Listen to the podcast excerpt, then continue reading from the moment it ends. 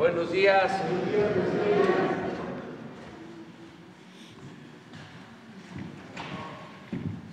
Ánimo. Bueno, como todos los miércoles vamos a la sección de quién es quién en las mentiras y luego vamos a repasar lo del informe sobre la búsqueda de las personas. Ya se dio a conocer, pero quedaron algunas eh, dudas y se va de nuevo a informar para que todo mundo tenga los elementos y se aclare lo que se está llevando a cabo. De modo que vamos con Elizabeth para iniciar.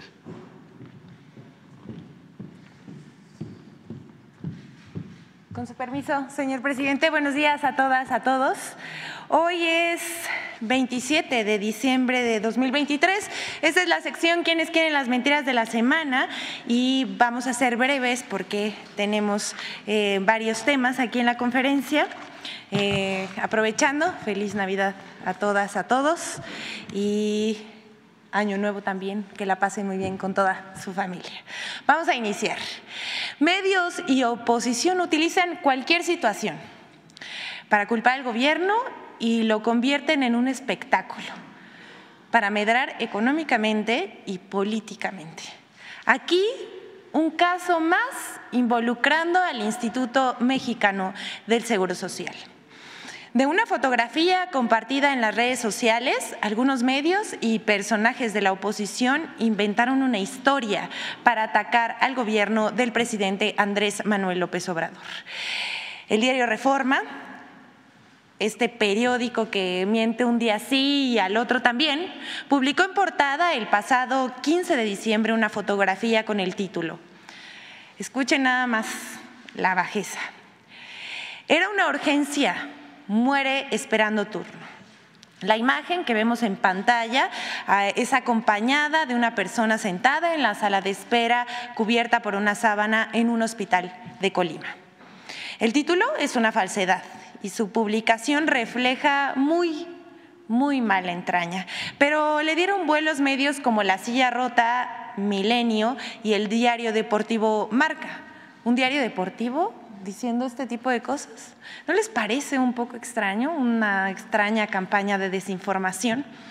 Lo que es verdad lo que realmente sucedió fue que el 13 de diciembre a las 3.50 de la tarde, un hombre de la tercera edad falleció sentado en la sala de espera de urgencias del IMSS en Villa Álvarez mientras esperaba la salida de su familiar. Es decir, él estaba esperando a que saliera de la consulta alguien a quien fue a acompañar. Al respecto, el Instituto Mexicano del Seguro Social informó del fallecimiento del familiar de un derecho habiente en la sala de urgencias del Hospital de Villa Álvarez. Al ser revisado por uno de los médicos de urgencias y percatarse que no presentaba signos vitales, se procedió de inmediato a dar aviso al Ministerio Público. Se determinó que la muerte del hombre de 82 años había sido por un infarto agudo al miocardio. Pero Reforma ni los medios que difundieron esta noticia no les importó el dolor humano, mucho menos la persona que falleció ni las circunstancias en las que ocurrió. Esos medios montaron una historia para usarla contra el gobierno con fines políticos. No puede pensarse de otra manera cuando se miente tan deliberadamente. Aquí en la pantalla también vamos a ver algunos personajes de la oposición quienes lucraron políticamente con el fallecimiento de una persona a quien a su familia les mandamos nuestras más sinceras condolencias. Vamos con la siguiente. Las tres mentiras más absurdas sobre el tren Maya. Ya saben, estas campañas que se montan cada vez que el presidente Andrés Manuel López Obrador inaugura alguna de las obras emblemáticas de la Cuarta Transformación. Y como ya no saben qué inventar, hasta lo más burdo, lo más inverosímil y básico. Es bueno para tal, eh, con tal de meritar cualquier obra que emprende el presidente, pero esta obra ferroviaria, el tren Maya, es una de las más importantes en mucho tiempo. Como era de esperarse, muchas mentiras corrieron por la inauguración del tren Maya el pasado 15 de diciembre. Pero no nos vamos a detener a detallar la campaña en medios ni en las redes que montaron con eh, motivo de la inauguración. Pero vamos a responder algunas que sí pueden afectar y que pueden desinformar a la población. Va la primera. Dicen que el tren Maya cuesta 2.500 y 3.800 pesos. En redes sociales circularon estos supuestos precios de los viajes, pero por supuesto es falso. Vamos a informarle al pueblo de México los verdaderos costos para que no se dejen eh, malinformar por estas personas que pues lo único que hacen es mentir porque tienen mucho coraje ante la pérdida de privilegios. Aquí el costo de los boletos del tren Maya para el recorrido San Francisco Campeche Mérida es de 431 pesos para clase de turista y de 688 pesos para clase Premier y no 2.500 y 3.800 como dijeron. Mientras que para la ruta Mérida Cancún el costo del boleto de clase turista es de 735 pesos y el de clase Premier 1.173 pesos. Aclaramos además que el costo del recorrido de San Francisco Campeche Campeche a Cancún es de 1.166 pesos para clase turista y de 1.862 para la clase Premier. Luego dijeron que el viaje del tren Maya era muy aburrido. No sé si les, les tocó ahí en redes sociales y en medios de comunicación ver esto. También dijeron que los pasajeros se habrían dormido durante el trayecto y que hubo quejas. ¿Y qué creen? ¿Quién creen que difundió esta noticia? Así es, el diario Reforma y la Crónica difundieron esta versión, pero también fue falso. Veamos este video en donde hasta se armó el baile por lo bien que la pasaron algunos de los pasajeros en el primer viaje del tren Maya.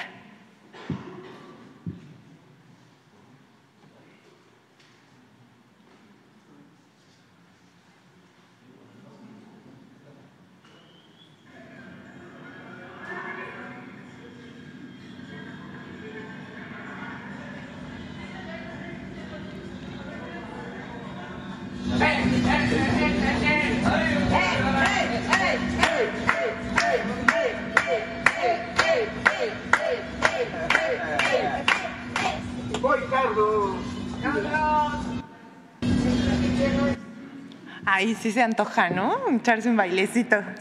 Bueno,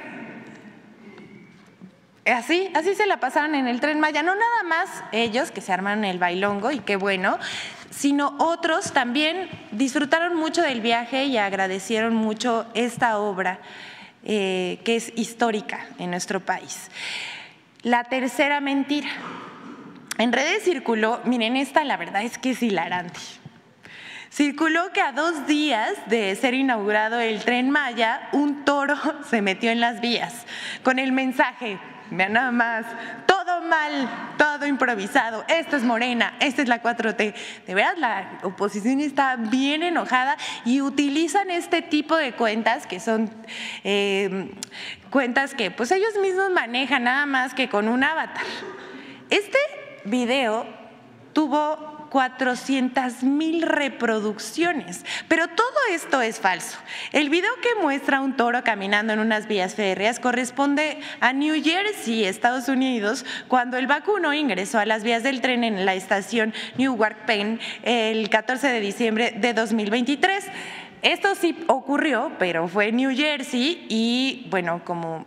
Eh, el toro se metió en las vías, retrasó el servicio ferroviario 45 minutos. Esto fue reportado por la cadena de noticias CN en español.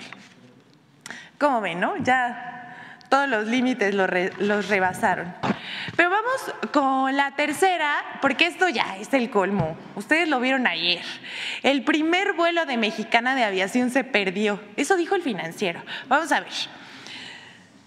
Ya saben, como nada les gusta, ya vimos que con cualquier cosa arman una tremenda bulla.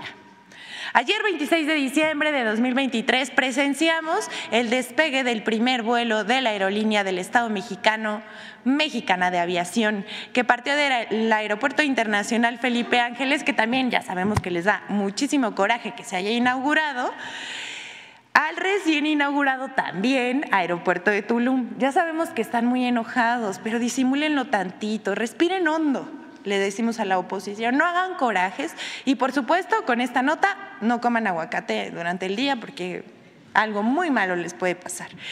Y ya dijimos, el diario financiero publicó con mala leche, primer vuelo de mexicana se pierde, eso escribieron en el cual refiere que el vuelo 1788 eh, no aterrizó eh, ayer en el aeropuerto de Tulum porque se perdió, lo cual es absolutamente falso. Y pues ya saben, en redes armaron que sí, que no, que sí el fracaso. Ay, no, bueno, dijeron de todo. Pero es falso. Mexicana de Aviación aclaró que este vuelo de, que fue de ruta del Aeropuerto Internacional Felipe Ángeles a Tulum se, se desvió por condiciones eh, climatológicas del aeropuerto de Tulum al aeropuerto de Mérida. Ay, miren, la verdad es que no quisiéramos aclarar esto, pero sí las condiciones meteorológicas no dependen del presidente de la República ni de la cuarta transformación. Ya, o sea, bájenle tantito. La aeronave recargó combustible, esperó mejores condiciones y más tarde arribó a su destino, a Tulum, sin ningún contratiempo. Aquí lo vemos. Y la verdad es un hecho histórico, es una felicidad para todos los mexicanos que el patrimonio eh, sea del pueblo de México y no de las empresas privadas. Felicidades a todos los mexicanos por Mexicana de Aviación, aunque se enojen. Por último, tenemos la colaboración de Infodemia, que nos habla de la campaña de miedo en Villahermosa, Tabasco, armada con desinformación por medios de comunicación y opositores, hay que decir que son tiempos electorales y utilizan este tipo de cosas. Vamos a ver qué dijeron. Campaña de miedo en Tabasco. Políticos, comunicadores, opinadores y usuarios de redes sociales impulsaron una campaña de miedo y pánico con imágenes y videos que informaban falsamente sobre eventos violentos en Villahermosa, Tabasco, ocurridos supuestamente el pasado 23 de diciembre. Esta campaña de miedo es similar a otras impulsadas a lo largo de 2023 en entidades como Tamaulipas o Guerrero. 1 falsa balacera registrada en el centro de Villahermosa. El 23 de diciembre de 2023, en redes sociales, circuló un video con el audio manipulado en el que supuestamente se escuchan detonaciones de armas en el centro de Villahermosa mientras varias personas buscan refugiarse. La Secretaría de Seguridad y Protección Ciudadana de Tabasco informó que las presuntas detonaciones con arma de fuego se trataron de una persona que realizó una broma con un cohete.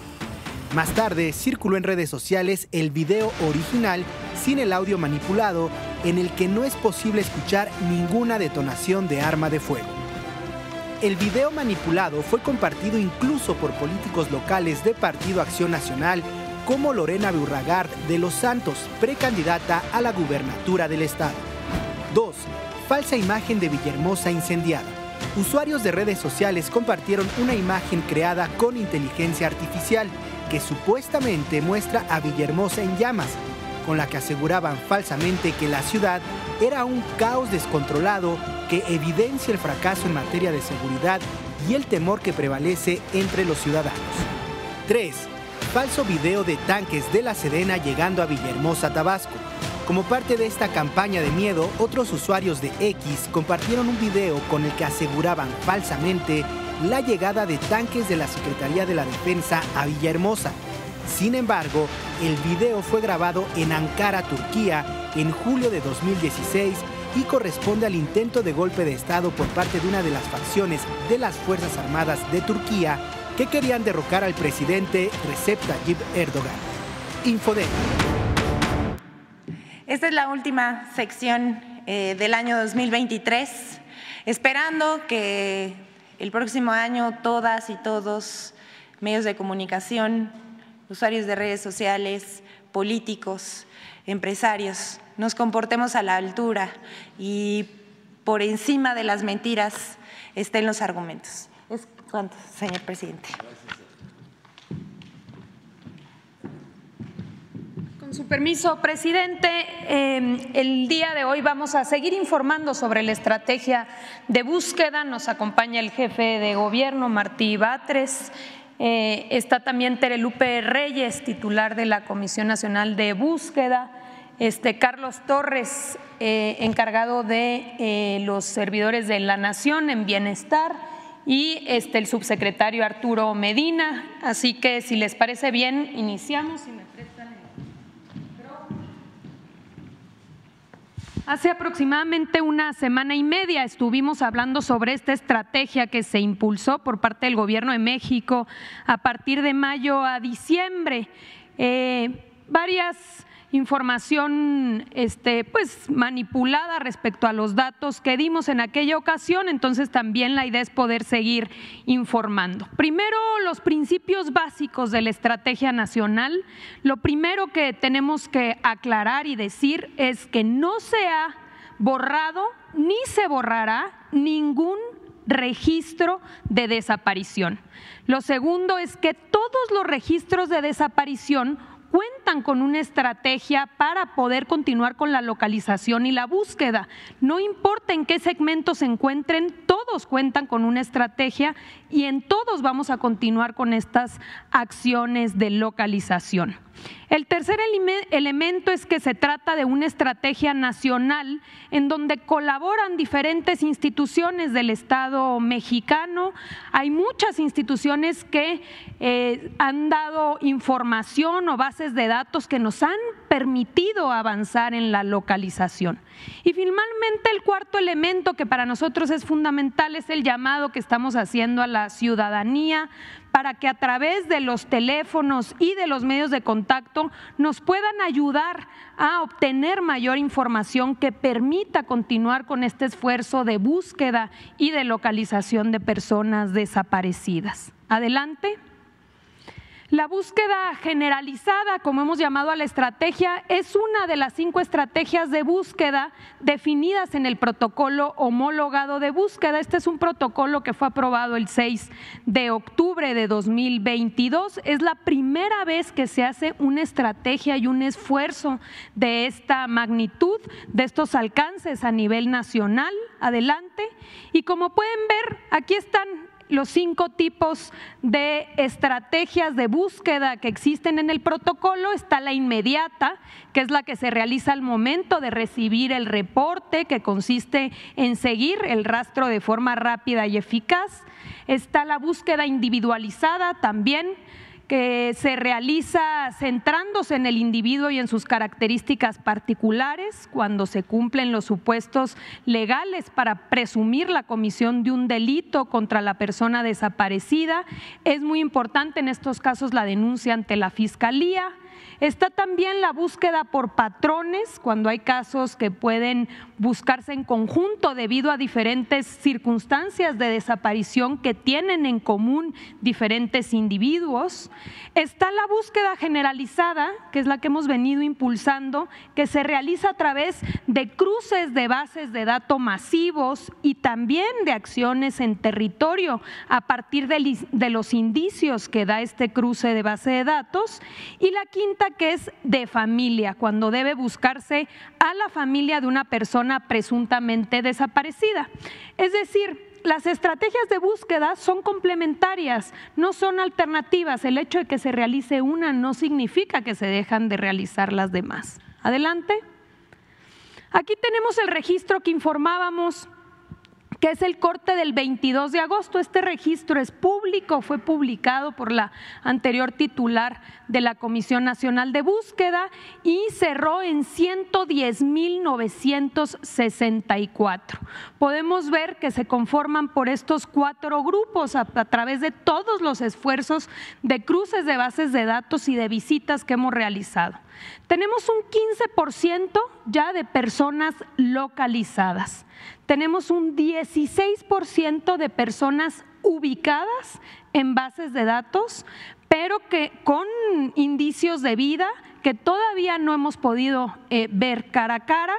Tenemos 24% de registros sin datos suficientes para poder identificar a la persona tenemos 32% de registros, sí con la persona ya ubicada, pero sin datos suficientes para continuar con estos esfuerzos de localización y 11% de denuncias confirmadas. En cada uno de estos rubros tenemos estrategias diferenciadas que vamos a ver a continuación. Adelante. En el caso de las personas localizadas, también hablábamos hace unos días que estos los hemos podido localizar por diferentes eh, métodos. Una y donde hemos hecho un esfuerzo mayúsculo es la visita casa por casa, ir a los domicilios que tenemos este, disponibles. Hemos encontrado a 3.945 personas en estos domicilios. 4.134 a través ya de informes de defunción confirmados, 8.405 a través de informes de las autoridades donde ya cerraron las carpetas de investigación por la localización de estas personas y a 197 los hemos encontrado en centros penitenciarios. Están localizados porque sabemos que están con vida y que están en alguno de estos reclusorios. En este caso, ¿qué acciones se debe continuar haciendo? Es la formalización de la localización, es integrar la documentación a los expedientes. Del caso, es registrar la localización en las bases de datos, que esto de ninguna manera implica la eliminación del registro, es decir, aun cuando hayamos ya localizado a la persona, no la vamos a borrar del registro, seguirá encontrándose en la base de datos, pero aparecerá como localizada. Y finalmente, informar a las personas denunciantes que hemos localizado a las personas. Adelante. En el caso del 16% de personas ubicadas, Aquí, como comentábamos la vez pasada, 14.743 los hemos encontrado en este cruce masivo de bases de datos, ya sea porque posterior a la desaparición, por ejemplo, contrayeron matrimonio o registraron este, algún hijo o se vacunaron de COVID o reciben algún programa social o estudiaron la primaria o se registraron en el SAT tenemos muchas bases de datos que nos permiten identificar que estas personas este, están con vida. Eh, y también a través de llamadas telefónicas. Como sabemos, eh, pero no las hemos podido localizar, vamos a continuar con las visitas casa por casa, aunque se haya pasado ya una, dos, tres veces, vamos a continuar con este esfuerzo, vamos a continuar también con el cruce de bases de datos y por supuesto llamar a la ciudadanía porque cualquier información adicional de algún posible teléfono más actualizado o una eh, ubicación, una dirección nos puede llevar a contar ya con la prueba de vida y pasar a esta persona de ubicada a localizada. Adelante. Tenemos este 24% que son 26.090 que decíamos, se trata de registros que no cuentan con estos eh, información fundamental para identificar, es decir, no tenemos nombres completos o no tenemos la dirección, no tenemos lugares de nacimiento, nacionalidad, sexo, edad, CURP. Entonces, en, este, en estos casos estamos convocando a la población a las familias y a los propios reportantes eh, sobre la desaparición que nos puedan aportar más datos. Es fundamental. Con los nuevos datos se realizarán nuevos cruces de bases de datos que nos permitan generar nuevos indicios y con estos indicios no solamente trabajar con las fiscalías y las comisiones, sino, por supuesto, llegar a poder localizar a través de las visitas casa por casa. Adelante. Tenemos el caso de este 32%, 36.022, que como, que como comentábamos, eh, hemos, contamos con su CURP y los hemos podido eh, identificar, pero no tenemos teléfonos, no tenemos direcciones, no tenemos información suficiente para eh, continuar con estos esfuerzos y por eso poner a disposición el teléfono, continuar intentando contactar al reportante. Muchas veces lo que ha sido complejo es que las personas que reportan no dejan algún teléfono o algún eh, eh, o información que nos permita contactarlos.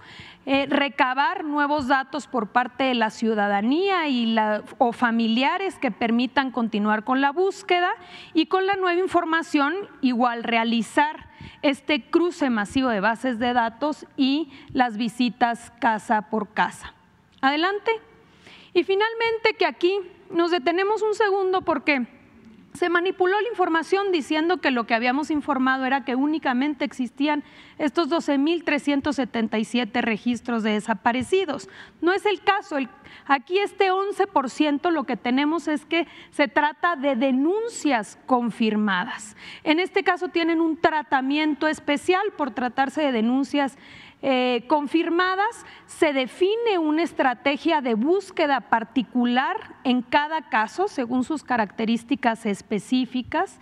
En el caso de desapariciones que comparten circunstancias, se realiza un análisis de contexto para articular una búsqueda por patrones, se mantiene contacto con las familias y, y reportantes para obtener mayor información y las comisiones estatales de búsqueda, la Comisión Nacional de Búsqueda y las fiscalías se concentran en este tipo de estrategias particulares para dar con el paradero. Adelante.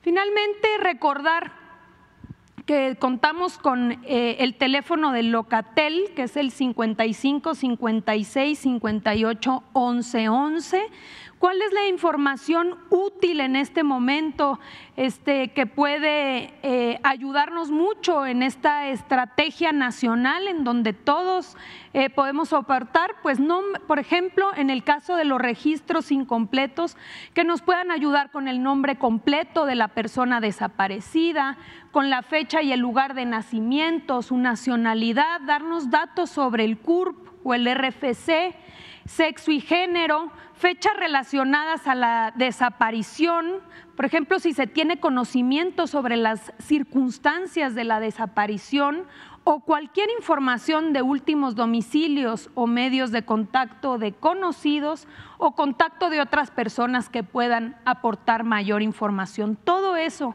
eh, se recibe a través de Locatel y también se puede llamar para otro tipo de casos. Por ejemplo, si eres el reportante y deseas estar enterado sobre tu caso, puedes llamar a Locatel. Desconoces si está tu reporte en el registro nacional, ahí se puede informar. Si deseas saber el folio único de búsqueda o si deseas confirmar tu denuncia y ponerte en contacto con la comisión de búsqueda, se puede llamar a Locatel o en búsquedageneralizada.gov.mx. Y finalmente, eh, informar que si se desea realizar un reporte de alguna persona desaparecida, se puede hacer en esta eh, página eh, de CNB, reportadesaparecidos.cego.mx o igualmente en Locatel. confirmar, presidente, que seguimos en esta estrategia agradecer a todas las instituciones, agradecer a las entidades federativas que nos han seguido apoyando y que no vamos a descansar hasta seguir con todas acciones en todos los casos que forman parte del Registro Nacional de Personas Desaparecidas. Es cuanto.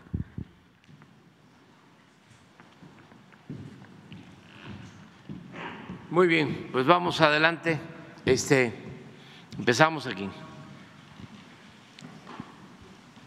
Gracias. Buenos días, presidente. Buenos días a todos. Eh, José Sobrevilla, Noreste. En Baja California, señor presidente, concretamente en la delegación del Rosario, en el municipio de San Quintín, la administración federal pasada a través de Conapesca indebidamente otorgó a una empresa un permiso de pesca de langosta que violenta la normatividad en materia pesquera y perjudica gravemente a los pescadores legales de dicha zona que desde hace décadas viven y mantienen a sus familias em,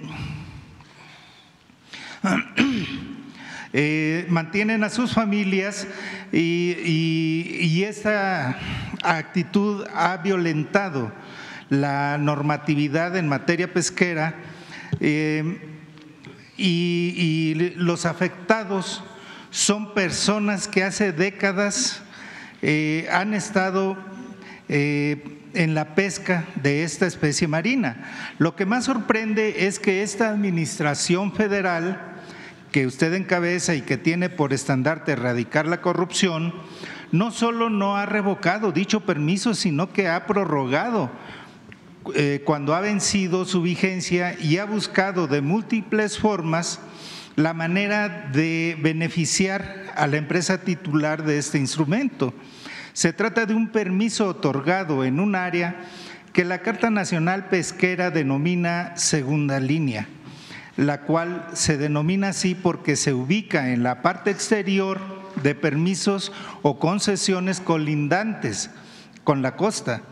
En las áreas determinadas denominadas segunda línea, está prohibido dar permisos a concesiones o concesiones para pescar langosta, porque en esa zona la pesca de langosta no es viable.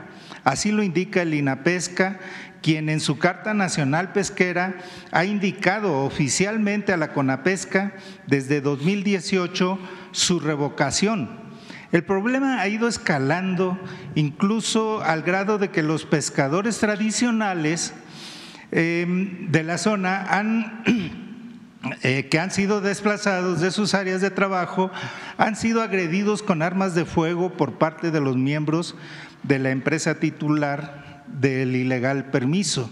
Incluso en el Senado de la República ya hay un punto de acuerdo en el que se exhorta a la para que proceda a la cancelación de dicho permiso.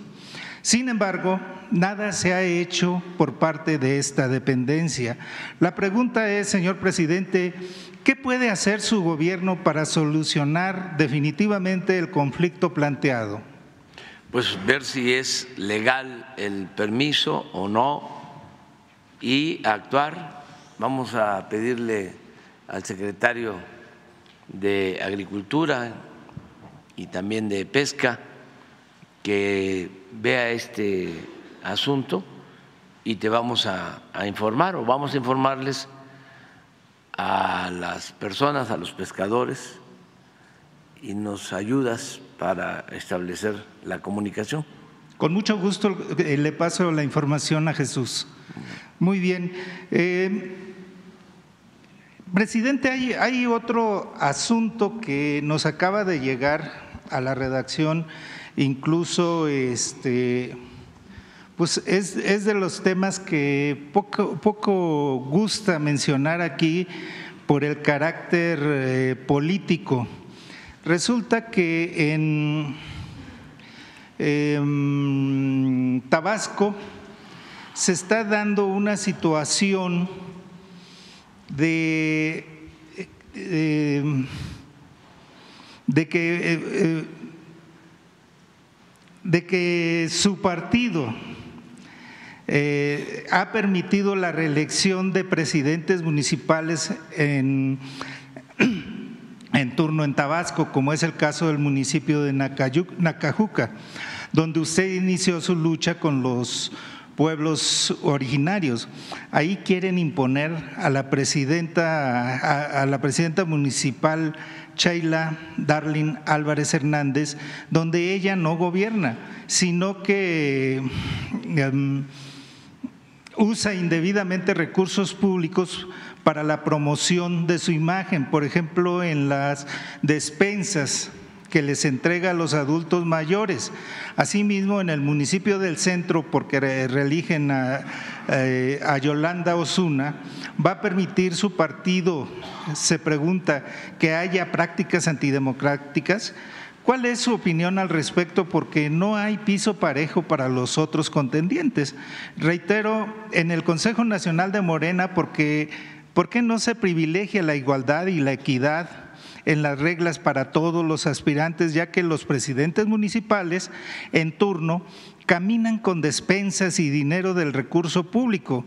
Los demócratas de carne y hueso caminan con, palabra, con palabras y esperanzas en usted. Por último, la consigna del pueblo es, si hay reelección, habrá revolución. Esa es lo que nos acaba de llegar a la redacción, señor presidente. Pues miren, este, todo ayuda el que lo plantees aquí. Primero, que se indague sobre quién fue, qué organización aprobó la reelección en los cargos públicos. Eso se los dejo de tarea. ¿Cuándo se aprobó la reelección para presidentes municipales, para diputados? ¿En qué tiempo? ¿Y quiénes votaron a favor de eso? ¿A quiénes no les importó el lema de campaña del apóstol de la democracia, Francisco I. Madero, del sufragio efectivo, la no reelección. Empecemos por eso, ya. Eso es muy interesante. Y luego, pues, que la gente eh, ya tomó conciencia y como siempre digo, sostengo, hay que tenerle confianza al pueblo. La gente no se deja engañar. Esos que entregan migajas, pues les va muy mal. Por eso perdieron la presidencia cómo entregaban materiales de construcción, despensas, frijol con gorgojo, puercos, cochinos, marranos, cerdos. No les sirvió de nada. Eso no funciona. Es como la guerra sucia. no les ayuda. En política hay cosas que no se deben de hacer. Y una de esas cosas que no deben de hacerse, y esto es para los jóvenes, es el ridículo. Evitar hacer el ridículo. Ya son otros tiempos. No funciona nada de eso. Hay que, si no se le tiene amor al pueblo, porque también lo que Natura no da, Salamanca no otorga. Si no se le tiene amor al pueblo, se le tiene que tener respeto, nada más. Si no, no se puede hacer política en estos tiempos, nunca menos ahora.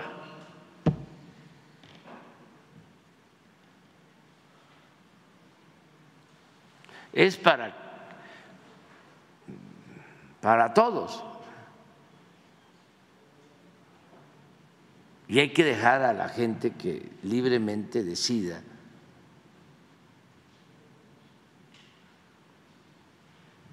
Y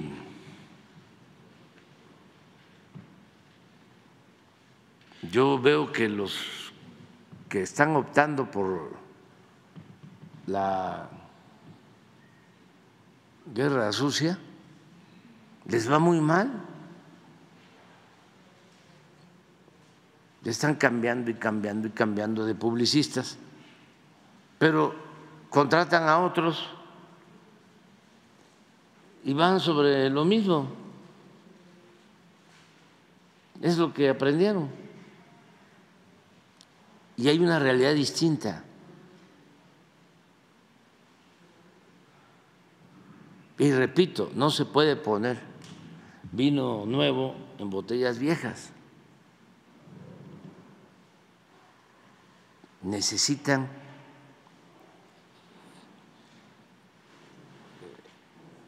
experimentar lo nuevo. Primero, si no le tienen amor al pueblo, repito, respetarlo, no pensar que el pueblo es susceptible de manipulación, que es una cosa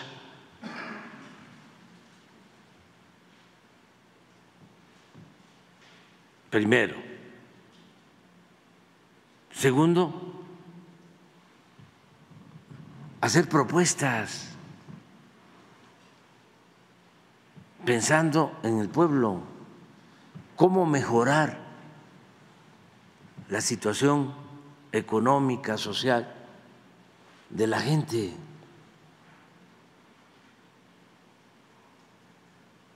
¿Dónde están las propuestas? ¿Qué propone Claudio X González en beneficio del pueblo? Díganme algo. ¿Se acuerdan de algo que haya propuesto en beneficio del pueblo?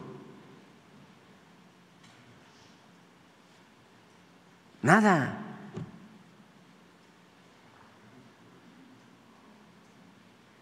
Y lo otro, pues, tiene que ver también con el estar pensando solo en el dinero, en los billullos, porque eso es lo que los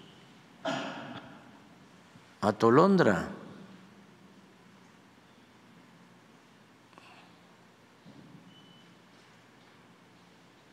Ahí veo, ¿no? En las mentiras de la semana, ¿no? López Dóriga, a Susana, a Azucena, y, ah, pero vi otro, ah, el financiero. Pues López Dóriga, pues, con razón, ahí está, ¿no? Todo se demora. Sí, sí, sí, sí. Es como la justicia, que tarda pero llega. Ya está pendiente. Todo se demora. Pero llega. Antes no se demoraba nada porque no se hacía nada. y todo era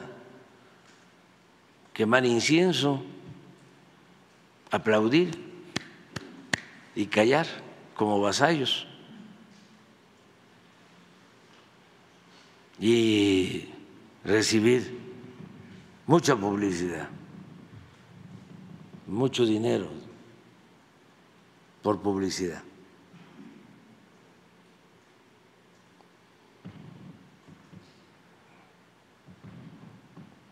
Y en el caso del financiero, pues lo mismo.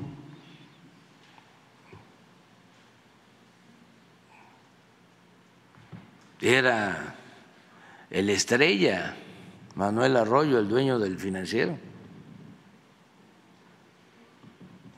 El consentido de Chong. Una vez cuando estaban definiéndose las candidaturas, sacaba encuestas y Chong estaba hasta las nubes, como lo hacía Ciro cuando sacaba las encuestas a favor de Peña Nieto. Y claro, pues de repente el financiero, una gran empresa, con créditos de Nacional Financiera,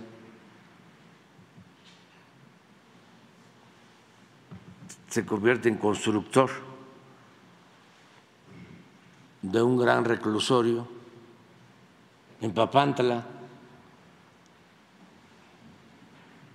con terrenos entregados en ese entonces por el que está detenido en Nueva York. García Luna, pues ahora ya no les gusta. Pero bueno, aquí sí hay libertad ¿eh? y no se cobra ¿eh? nada.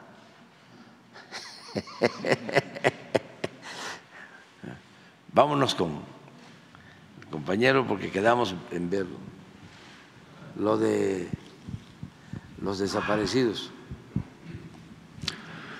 Gracias, presidente. Buenos días. Ernesto Ledesma de Rompeviento TV, jefe de gobierno, secretaria, funcionarios, subsecretario. Buenos días.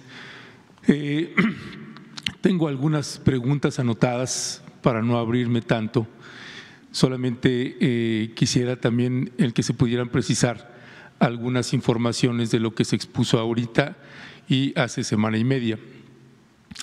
Eh, por ejemplo, en el caso de las bases de datos o en los cruces de las bases de datos, ¿quién es la persona o la institución que termina eh, definiendo qué es una persona ubicada o que no se tienen datos.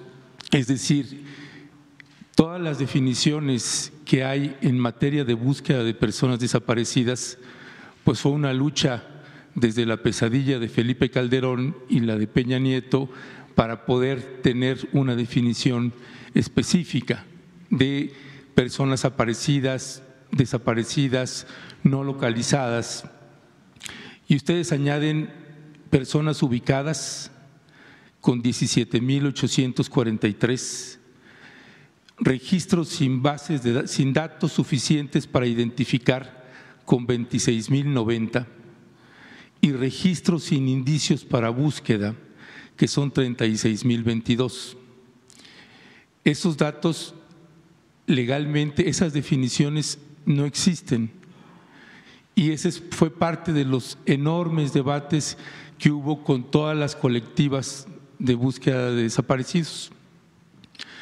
Por eso eh, es quién define eso y cómo se define a la hora de catalogarlos en un nuevo registro.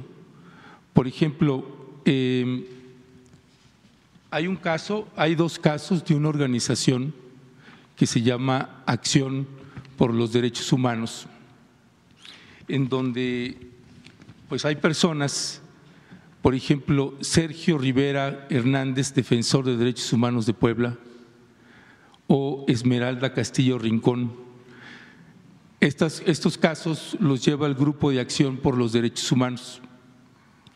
Estas personas ya no aparecen en el registro de desaparecidos, pero están desaparecidos.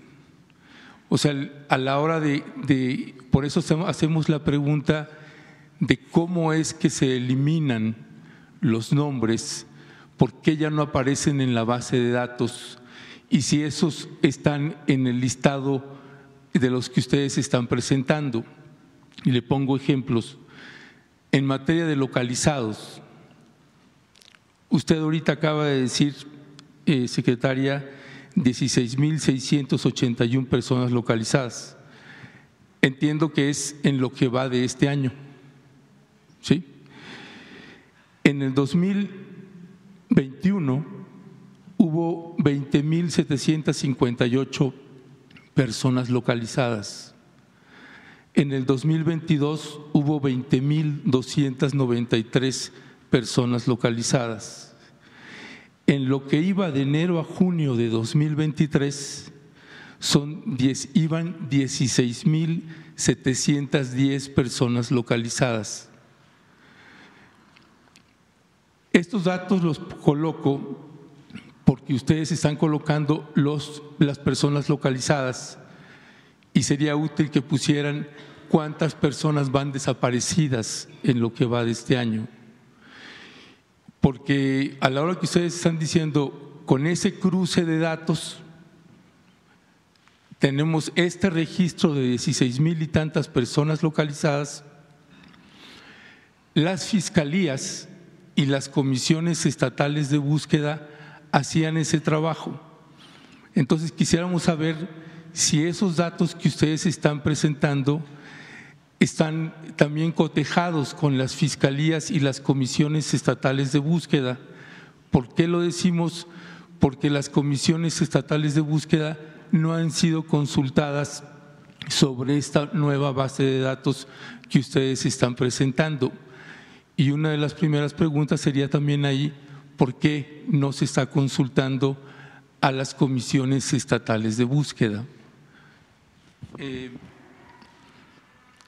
hay esto que señalaba, ¿quiénes darían de baja a las personas localizadas en este ejercicio si no fueron las que las localizaron?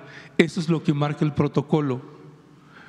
Eh, por eso pensamos que ha generado mucha confusión estos datos que ustedes están presentando y estas serían algunas de las preguntas. En realidad tengo un listado de más de 20 preguntas que sé que no da el espacio para eso, pero con estas quisiera ver si ustedes pudieran respondernos.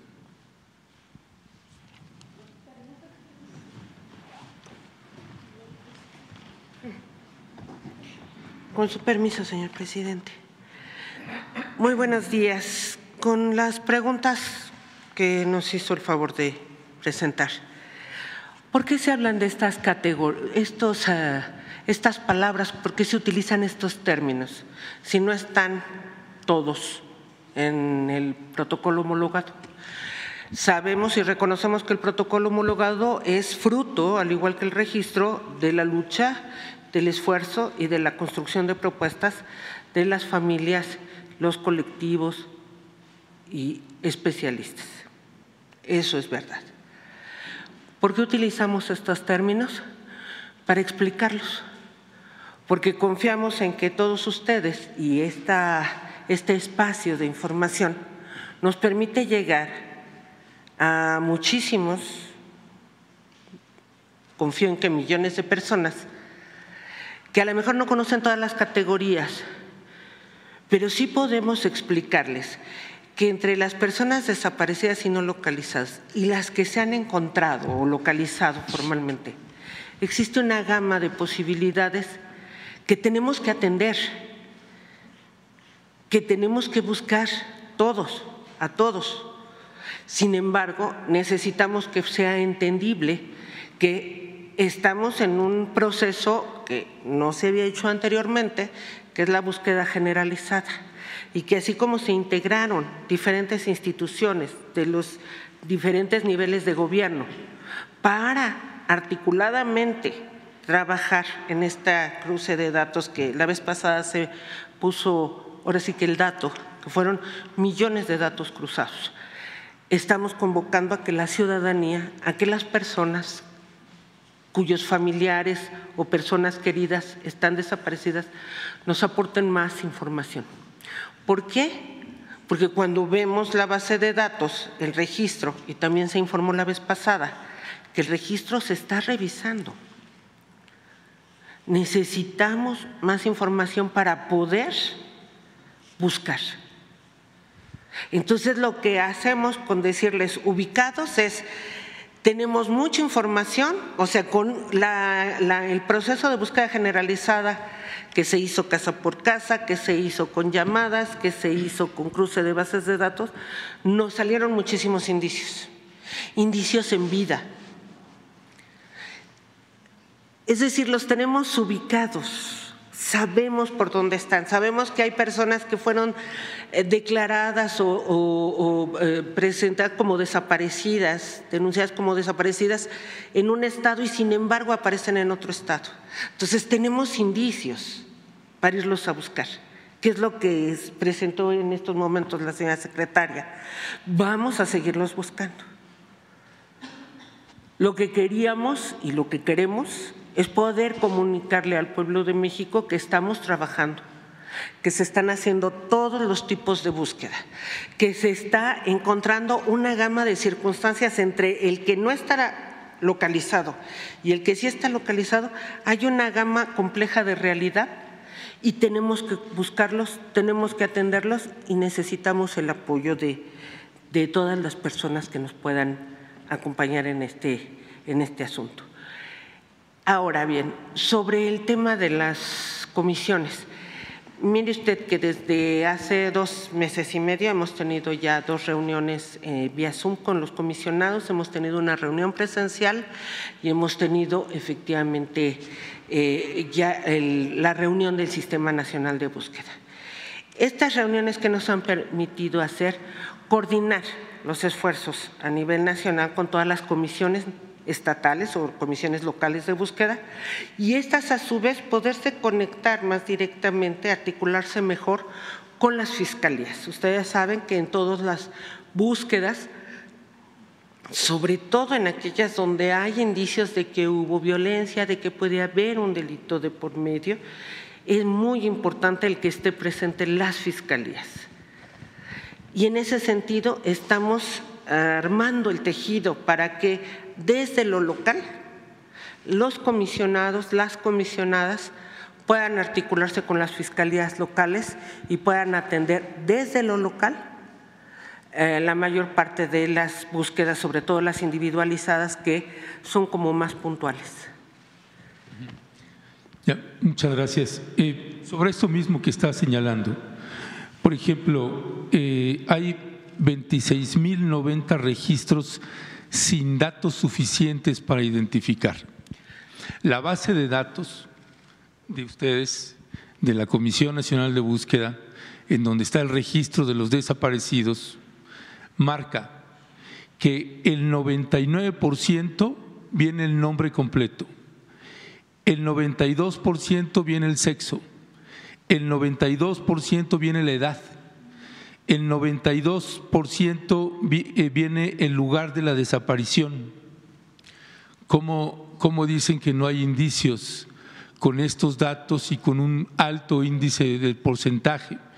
Cuando ustedes, eh, cuando ustedes manejan, por ejemplo, la ubicación, dice, tenemos indicios.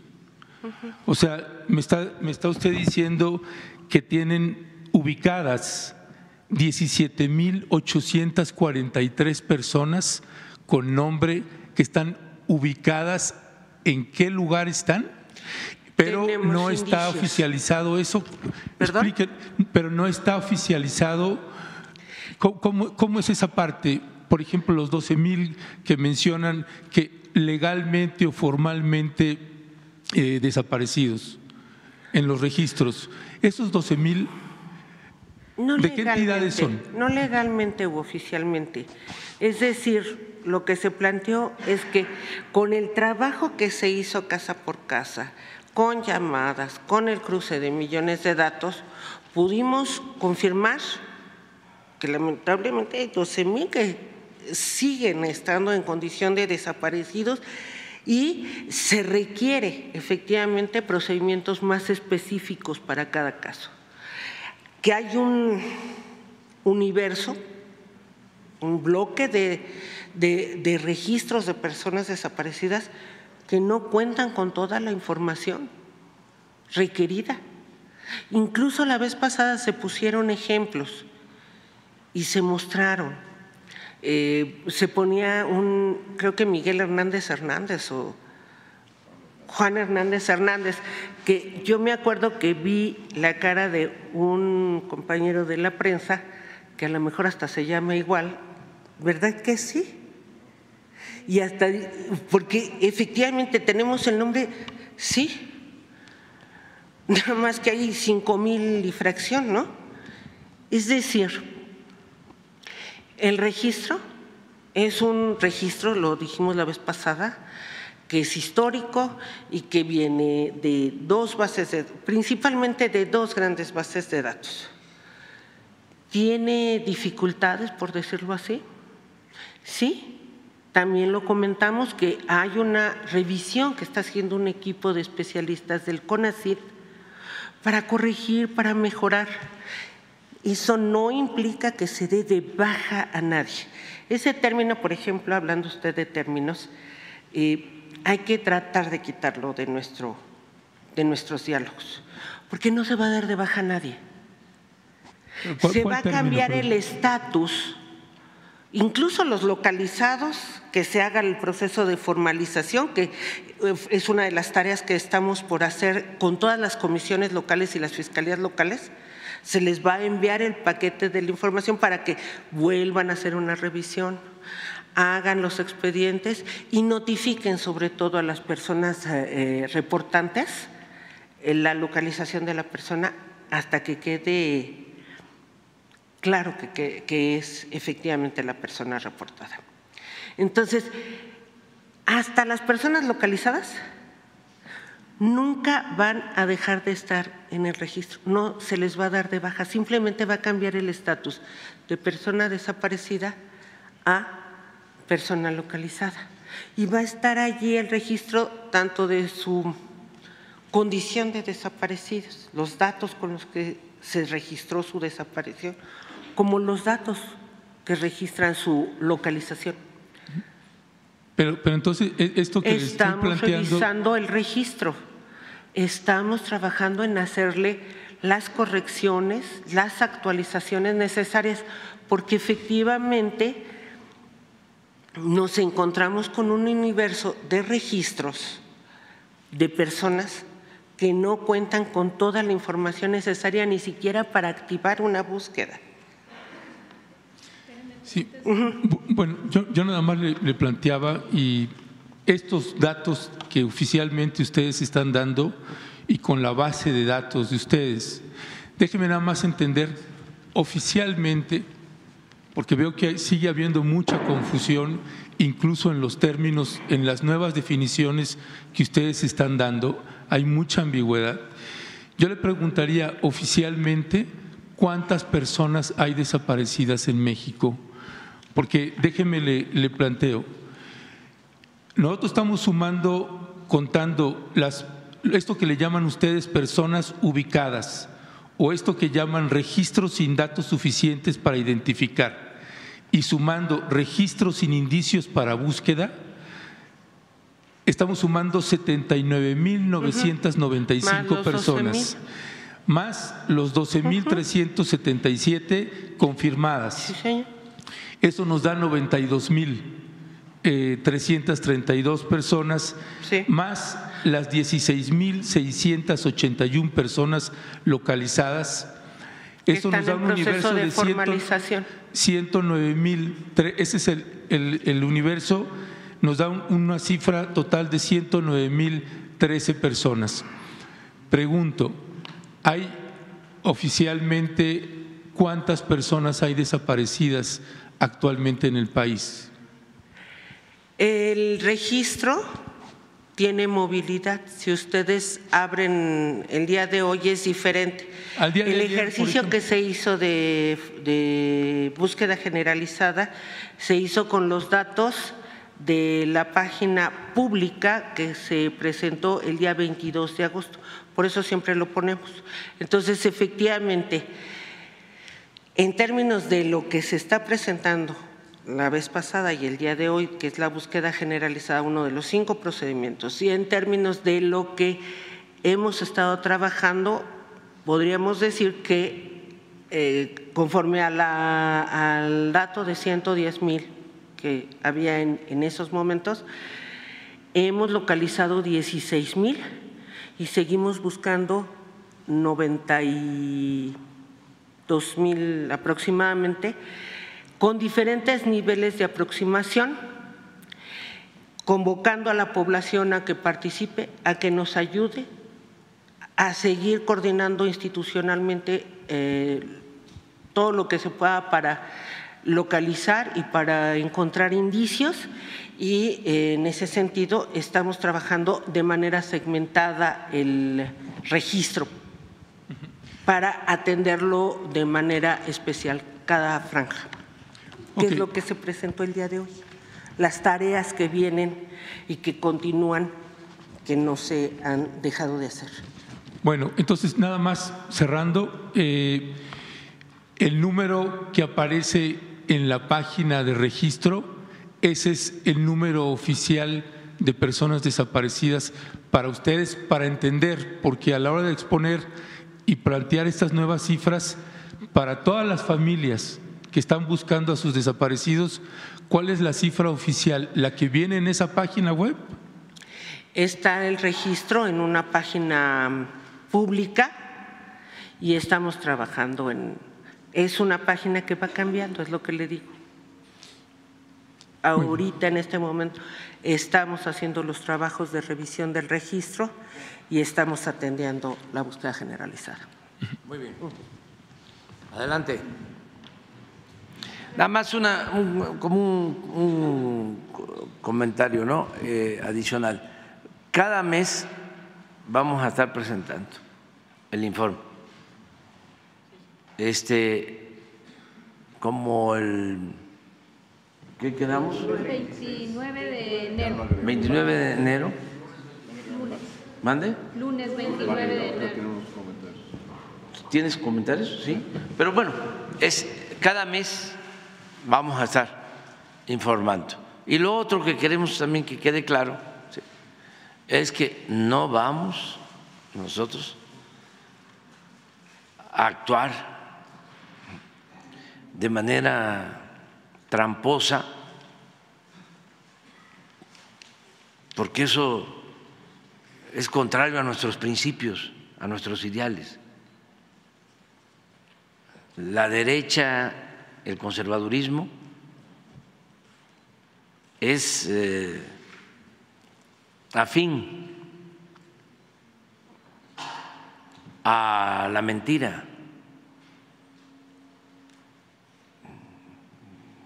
a la falsedad. Nosotros no. Nunca haríamos algo así, de cambiar un resultado. ¿Cómo van a superar eso? Hay información, hay información que las fiscalías no les entregan a las comisiones. Sí, pero como vamos a estar informando mes con mes, Y se brinca otra cosa, perdón, presidente. Servicios periciales es un problema que tiene mucho que ver con todo este tema de las Sí. desapariciones. Hay, se han entregado cuerpos de personas desaparecidas a familias y de repente la persona desaparecida aparece caminando cuando ya lo tienen enterrado. sí, todo eso hay, Todo eso, ¿cómo se va a ir superando? todo Esa se va a ir. duda que- que Estamos trabajando todos los días para eso. Y, y- y- y justamente si nos, nos atrevimos a venir es porque también trabajamos el tema de la desaparición de mujeres. Se hablan de falta de datos cuando es imposible, imposible que una familia le tomen una denuncia si no lleva todos esos datos. Quiero pensar, no sé, a menos de que la, comisionada tenga otros datos, que, que todos esos o esa falta de datos son desapariciones de larga data. Porque ahora cada familia tiene que pedir apoyo en redes sociales, lo que se está solicitando, que ya se hace desde hace muchos años, la misma sociedad es la que se moviliza para buscar, porque muchas veces las fiscalías no quieren dar los volantes de búsqueda y las familias lo primero que hacen es subir números poniéndose vulnerables, que presta, se presta para que los extorsionen porque no hay eco con las fiscalías.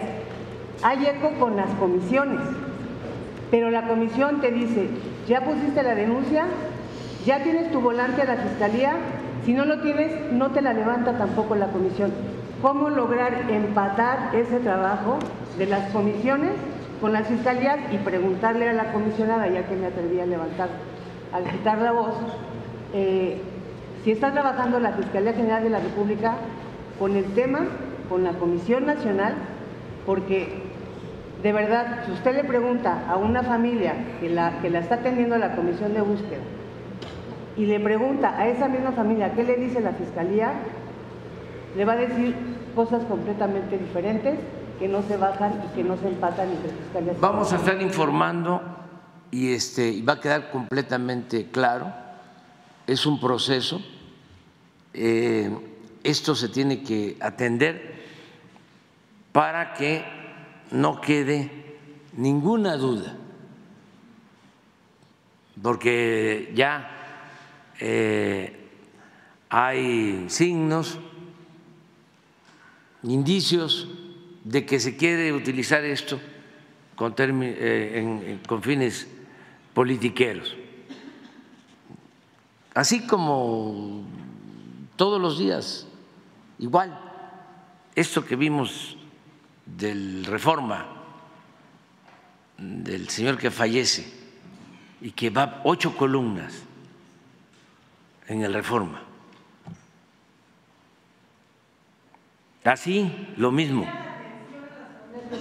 Se va, se va. Usted evitaría, podría evitar junto con su equipo, se podría evitar que justamente esos políticos utilizaran a las familias. Víctimas de feminicidio, víctimas de desaparición porque no encuentran eco en otros lugares. En todos lados. se creyó, de verdad, y yo se lo digo con todo el respeto, creímos muchos en usted incluidas muchas familias. Mucha gente. Muchas familias que lo vieron como ahora sí va a llegar. Usted mismo lo acaba de decir hace un rato.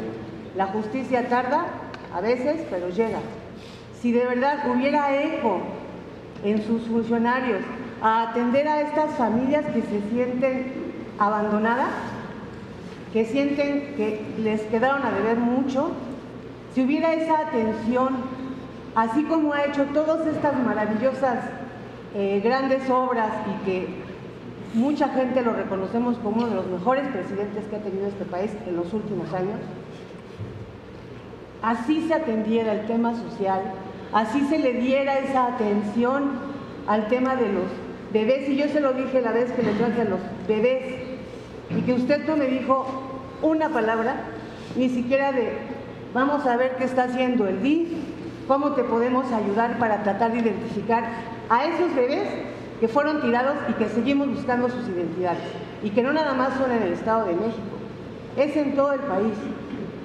Hay una deuda con la sociedad, hay una deuda con el tema de derechos humanos. Sí, se dio un tiempo el informe de género que nosotros, con todo el respeto, solicitamos justamente para que se enviara ese mensaje, presidente, de que a usted sí le importaba, de que a usted sí le interesaba, de que a usted sí iba a escuchar a las familias.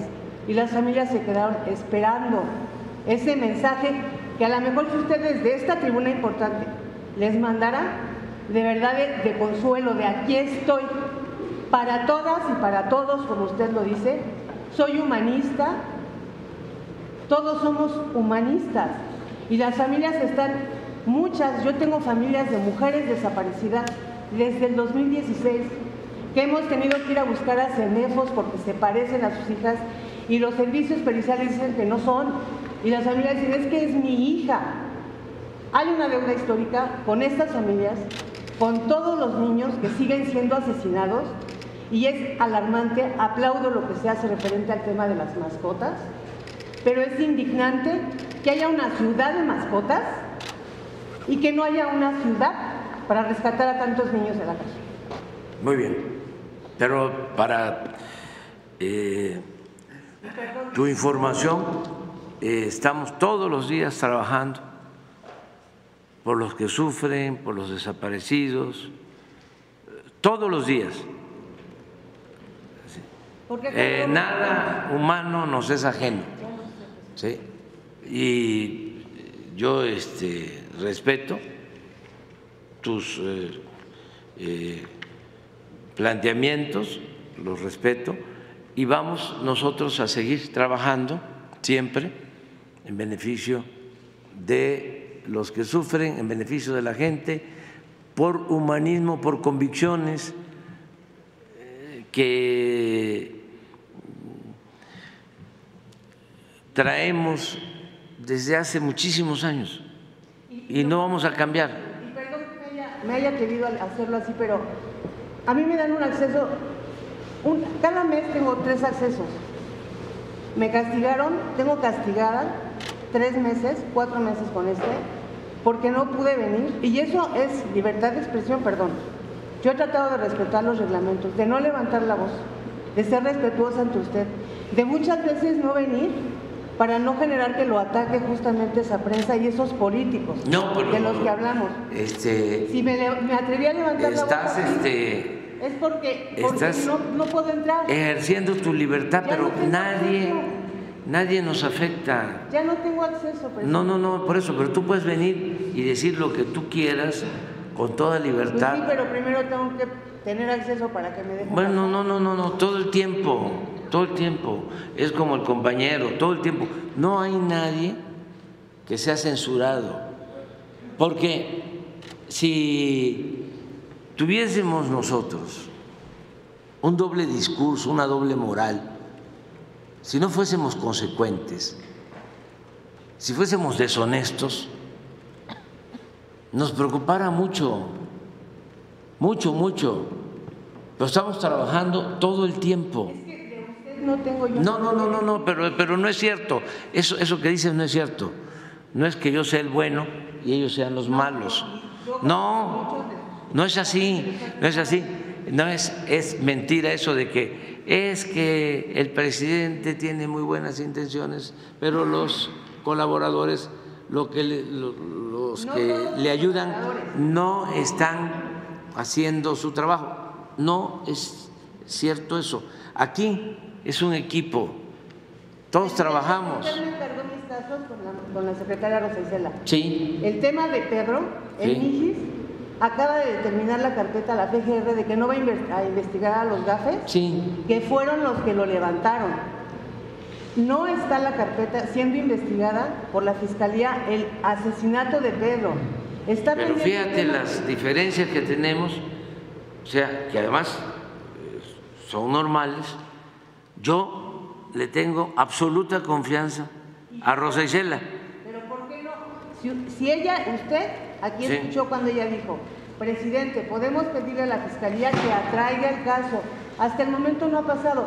Yo misma Pero lo va a hacer. Yo misma fui a poner una denuncia en junio contra el fiscal de Tamaulipas para que sea investigado por el asesinato de Miki. Sí. No ha pasado. Lo va el tema de Alejandro del Valle que le vine a plantear aquí donde la mujer sigue en ese país que está en guerra y que él sigue libre y sigue tomándose fotos que a lo mejor en otro momento se tomó con la ahora secretaria, con la gobernadora, tomando fuerza políticamente para seguir aplastando a la señora y abusando sexualmente de su hijo, porque de eso está acusado.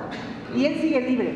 Pero existe eh, un procedimiento legal, muchas veces se debe de eh, tomar en consideración y honestamente decir está en manos de un juez, está en manos del Poder Judicial, porque si no, como lo dices,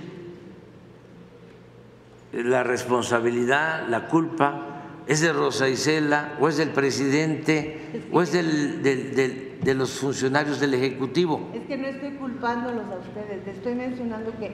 Ah, sí, pero deberías de decir, sí, que es un proceso que está en manos de un juez, de un poder independiente, Sí, lo, lo tengo claro. con el que, por cierto, tenemos algunas diferencias, como es público y notorio, sí, pero depende cómo se planteen las cosas. De todas maneras, siempre vas a tener acceso a este diálogo circular y no este, tengas la menor duda que este, tanto el tema de desaparecidos va a estar en Carmen Aristegui, ¿sí? y tu tema a lo mejor lo va a retomar o López Dóriga o Ciro Gómez Leiva o Lorena Mola, pero digo, no te, pero también no tiene, Le- no, le- le- le dejo una cosa clara. no afecta absolutamente nada. Claro, yo no vengo a eso. De verdad, si no había venido era porque no tenía acceso. No había venido por eso. Pero cuando vi que lo que planteó Ernesto, que me pareció muy importante, dije, voy a pedir poder estar ese día porque es un tema relevante. El tema de la desaparición de- tiene muchas aristas. Todos estos datos que se sacaron obviamente son lo que encontramos. Yo me dedico también a investigar asesinos y son sacados de plataformas. O sea, todo esto se puede... y Es se- que es muy sencillo, es, muy sencillo de, que- entender qué fue lo que sucedió, o sea, qué cosa es lo que origina esta este, discrepancia.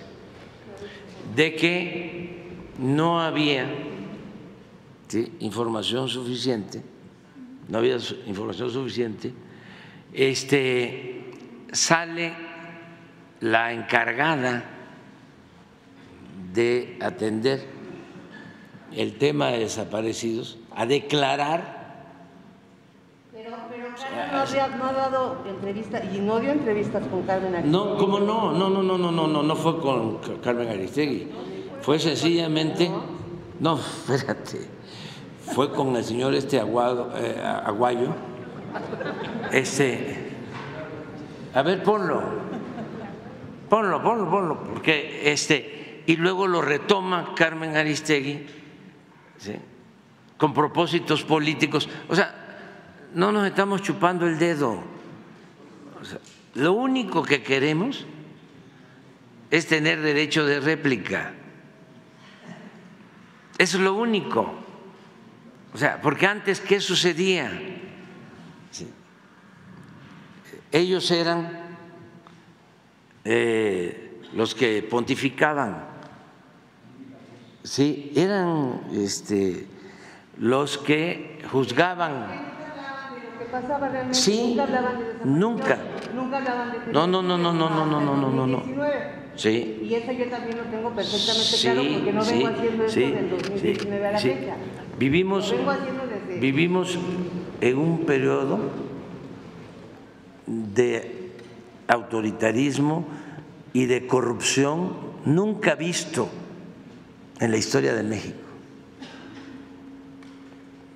al grado de que el encargado de la seguridad pública está preso en Nueva York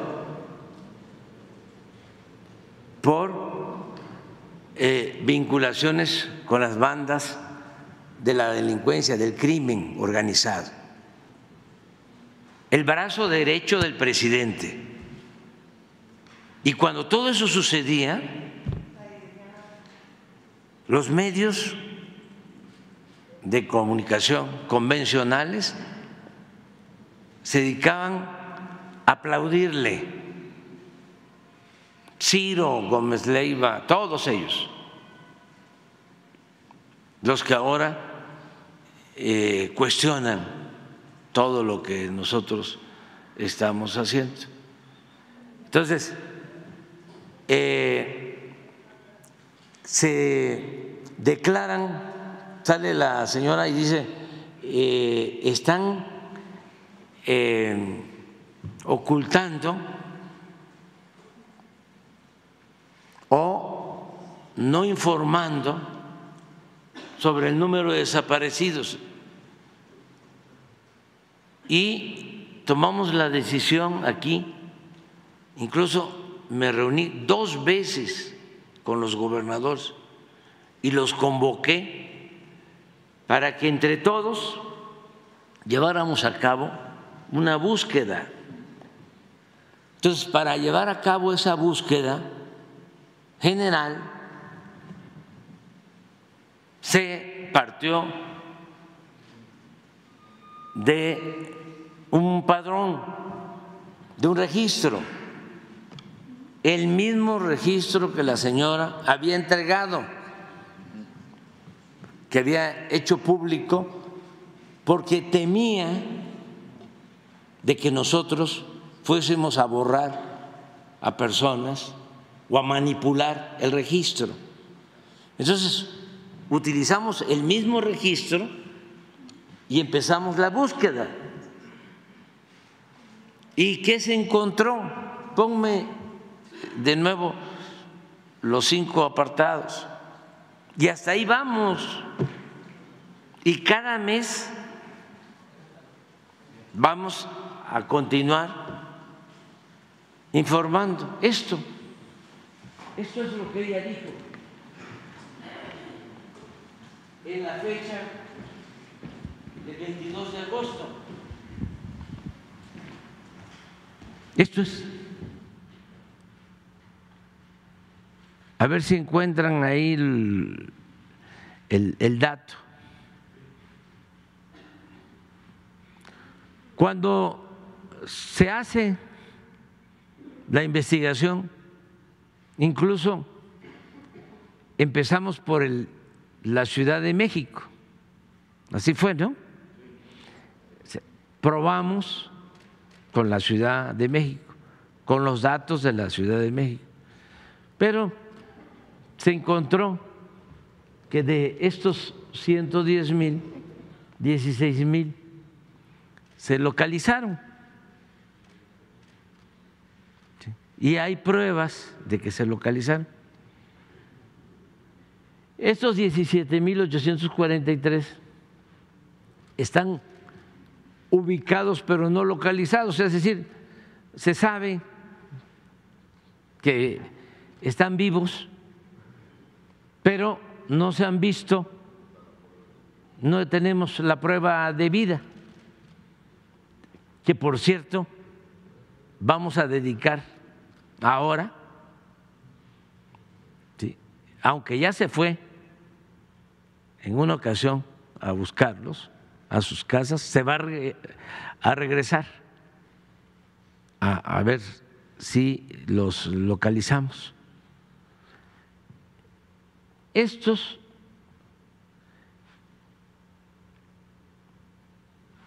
veintiséis mil, pues de acuerdo a, las revisiones que se hicieron, no se cuentan con todos los datos, pero eso no significa que ya los estemos borrando. No se está borrando ni a ellos, a ninguno. Porque, a ver, eh, ¿cómo podríamos eh, hablar de una transformación, de un cambio, si mentimos? si manipulamos información, si maquillamos cifras. Además, cuando se trata de seres humanos desaparecidos, cuando se trata del dolor de familiares que andan buscando a sus seres queridos.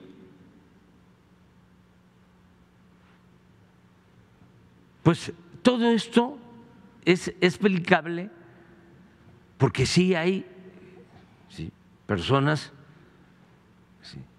que no nos ven con buenos ojos, que nos tienen mucho coraje y que quisiera que nos fuera mal y no solo que nos fuera mal a nosotros, que le vaya mal a otros para que nos vaya mal a nosotros. Han estado apostando a eso permanentemente. son tiempos de sopilotes, porque son tiempos de transformación. Entonces, hay grupos de intereses creados, los que vivían colmados de atenciones, de privilegios, y ahora pues ya no tienen esos privilegios, ya no reciben el dinero que recibían o ya no pueden robar lo que se robaban con el eufemismo de hacer negocios con el gobierno, como ya no pueden hacer eso, y ahora el presupuesto, que es dinero de todos, va a la gente más necesitada, va a los pobres como nunca, entonces es una lucha de intereses. Por el dolor de todas Sí, lucran. Justamente por ello yo le lucran. Pero es que no necesitas tú venir a decirme, te lo digo respetuosamente, que yo haga ¿sí? este, una cosa u otra. Es mi trabajo. Todos los días lo hago. Utilicen a estas familias porque es muy doloroso, es sangre. Sí. Es- Son lágrimas. Sí. Si, si no se quiere entonces que haya una atención más personalizada con esas familias, que no haya Lo intermediarios. estamos haciendo. Lo estamos haciendo todos los días. Todos los días trabajamos. O sea, para, para los pobres, para la gente. Entonces, esto es registros identificados, pero sin indicios para la búsqueda. Es algo parecido a esto. Pero no significa que ya esos este, ya nos olvidamos de ellos y que solamente estamos reconociendo que hay 12.377 desaparecidos. Vi un programa de Ciro en donde llegaba a esa conclusión. De un plumazo, dice, quitaron a estos, a estos, a estos, a estos y dejaron a estos. Entonces, ¿cuál es el total de personas desaparecidas? Hasta ahora, si me preguntas, de acuerdo a este censo, que es la lo que él este, eh, este, pre- preguntó, yo diría hasta aquí. Sí, porque esto, porque aquí tenemos pruebas de vida. Sí. Y todavía, en un mes, vamos a hacer de nuevo la revisión. Y si hay otros registros, sí, por eso pon de nuevo el, el teléfono.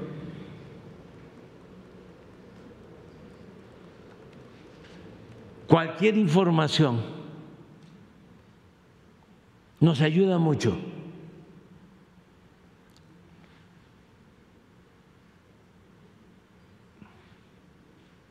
Todos los datos que puedan haber.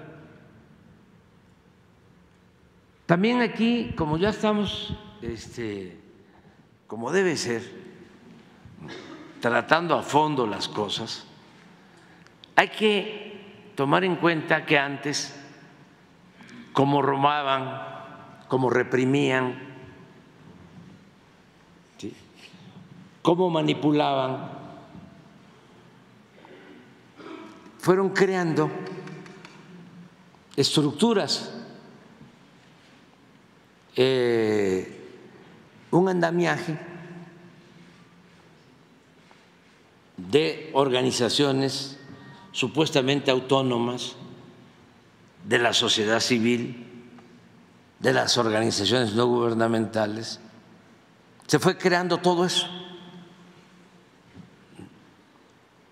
Cuando llegamos nosotros, pues lo que tenemos que hacer es asumir nuestra responsabilidad como gobierno, independientemente de que existan esas organizaciones no gubernamentales y de la sociedad civil, nosotros tenemos que hacer nuestro trabajo. Es un poco lo de Ayotzinapa, de que las organizaciones sociales, que ese es otro asunto, pues eran los que dominaban, tenían una gran influencia. Este senador Álvarez y Casa, el jefe de organizaciones no gubernamentales, una gran influencia en el PRO, una gran influencia en las organizaciones de derechos humanos de la OEA, de la ONU.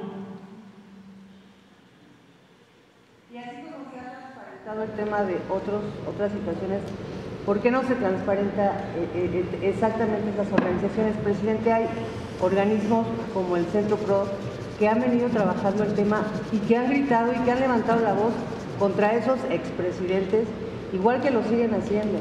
¿Por qué señalarlos o por qué encasillarlos? Es como cuando venimos nosotros, o cuando en este caso, hoy, si usted tuviera un poquito de tiempo, permítame. Hoy yo soy el, el- el ojo, el ojo del huracán, ¿no? Aunque te rías.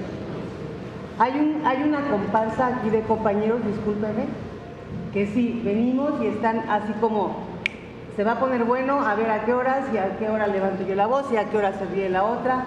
Creo que tenemos que tener respeto por todos aquí. Yo le dije nuevamente, ¿por qué me atreví a levantar la voz así?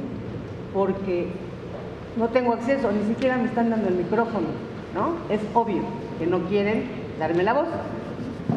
Eh, el tema es, presidente, si, si, si está tan abierto todo esto, si se está dando a conocer tanta corrupción, ¿por qué no se da a conocer esa corrupción de estos organismos? En efecto, había un organismo, y que todos sabemos quién es, de- que tenía completamente monopolizado el tema de las víctimas de feminicidio. ¿Quién es? El Observatorio Ciudadano Nacional del Feminicidio. Ah, y ellas, no sabía y ellas sí tenían esas, eh, tienen todas esas mm, apoyos de embajadas y de otros muchos lugares. Que ese es uno de los organismos que a mí, a mí personalmente, más me ha atacado, porque obviamente yo no vine a lucrar con las víctimas. A lo único que hacemos nosotros es acompañar a que haya justicia y escribir, porque mi principal labor es escribir. Yo soy comunicadora. Hacer nada más hacer un poco de trabajo y darle un poco de calma a las familias. Ese es uno de los organismos. ¿Por qué no se ventilan los que son, pero de verdad siendo claros y poniendo a cada uno en su lugar? El hecho de que yo venga a plantearle esto ahorita no es porque sea su detractora, ni es porque venga, porque son tiempos electorales. No había podido venir, No, no había tenido acceso. no, pero además está muy bien. Se O sea, es que, es que nos ayuda mucho porque lo que más perjudicó durante el periodo neoporfirista o neoliberal, el periodo de pillaje, es que hubo mucha simulación. Entonces, habían los independientes, habían los de la sociedad civil, los que no tenían partido, la prensa profesional. ¿Cuánto engañó el Reforma? Imagínense qué periodismo es el del Reforma. ¿Por qué no pones eh, el de las ocho columnas del Reforma, del señor que falleció? O sea, díganme, díganme si no es parecido ese periodismo al del buitre.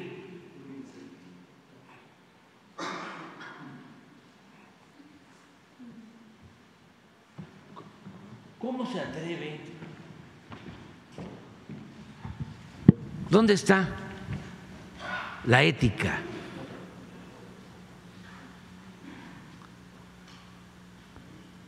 Y ya estaba aquí de director Samarripa, que viene de las juventudes comunistas.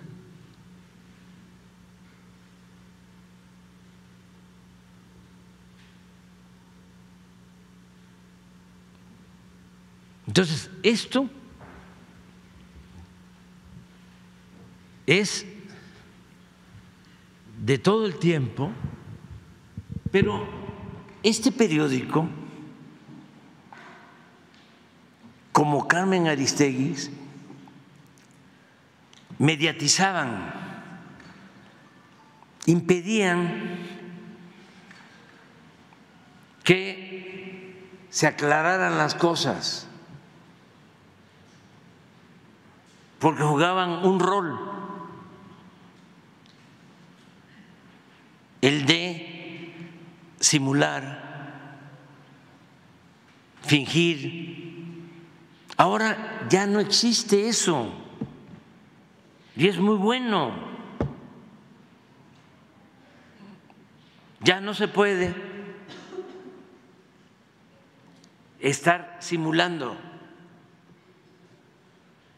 Son momentos de definiciones.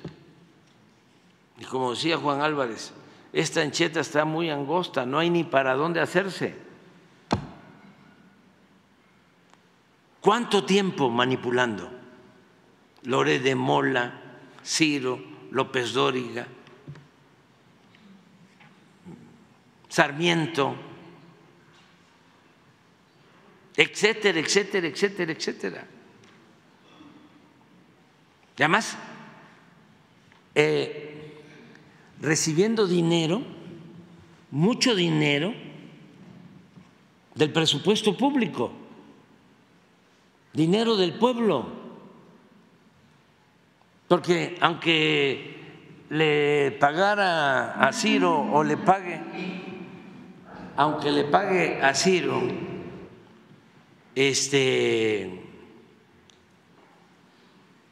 Olegario, pues Olegario recibía contratos del gobierno jugosísimos.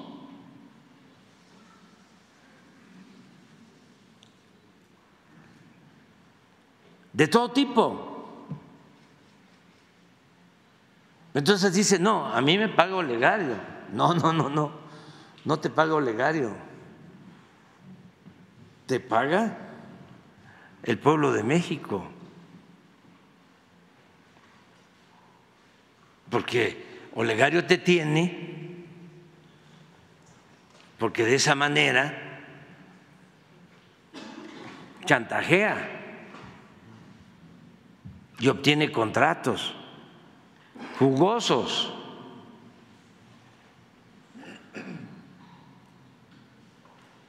Entonces ya basta. Ya es tiempo de eh, decir, necesitamos hablar claro y poner por delante la verdad. Y no le hace que haya enojos. Va a ayudar mucho esto. Van a ver cuánto ayuda. Por eso es la transformación. Pero eso no se decía. ¿Cómo un periodista, por muy profesional que sea, pero además leen en el teleprompter, que ni siquiera este, improvisan, si están leyendo, son lectores de noticia. La mayoría de la gente no sabía, yo tampoco sabía. Ya les platiqué una vez que era yo jefe de gobierno y me invitaron a la inauguración de la Terminal 2 en el aeropuerto con Fox. Acaba de pasarle a alguien eso, pero esto ya como en el 2003, 2004. Y estaba Fox así, hablando. Y yo estaba así en las primeras filas. ¿Sí? ¿Cómo están ustedes? estaba yo junto con el secretario de Marina.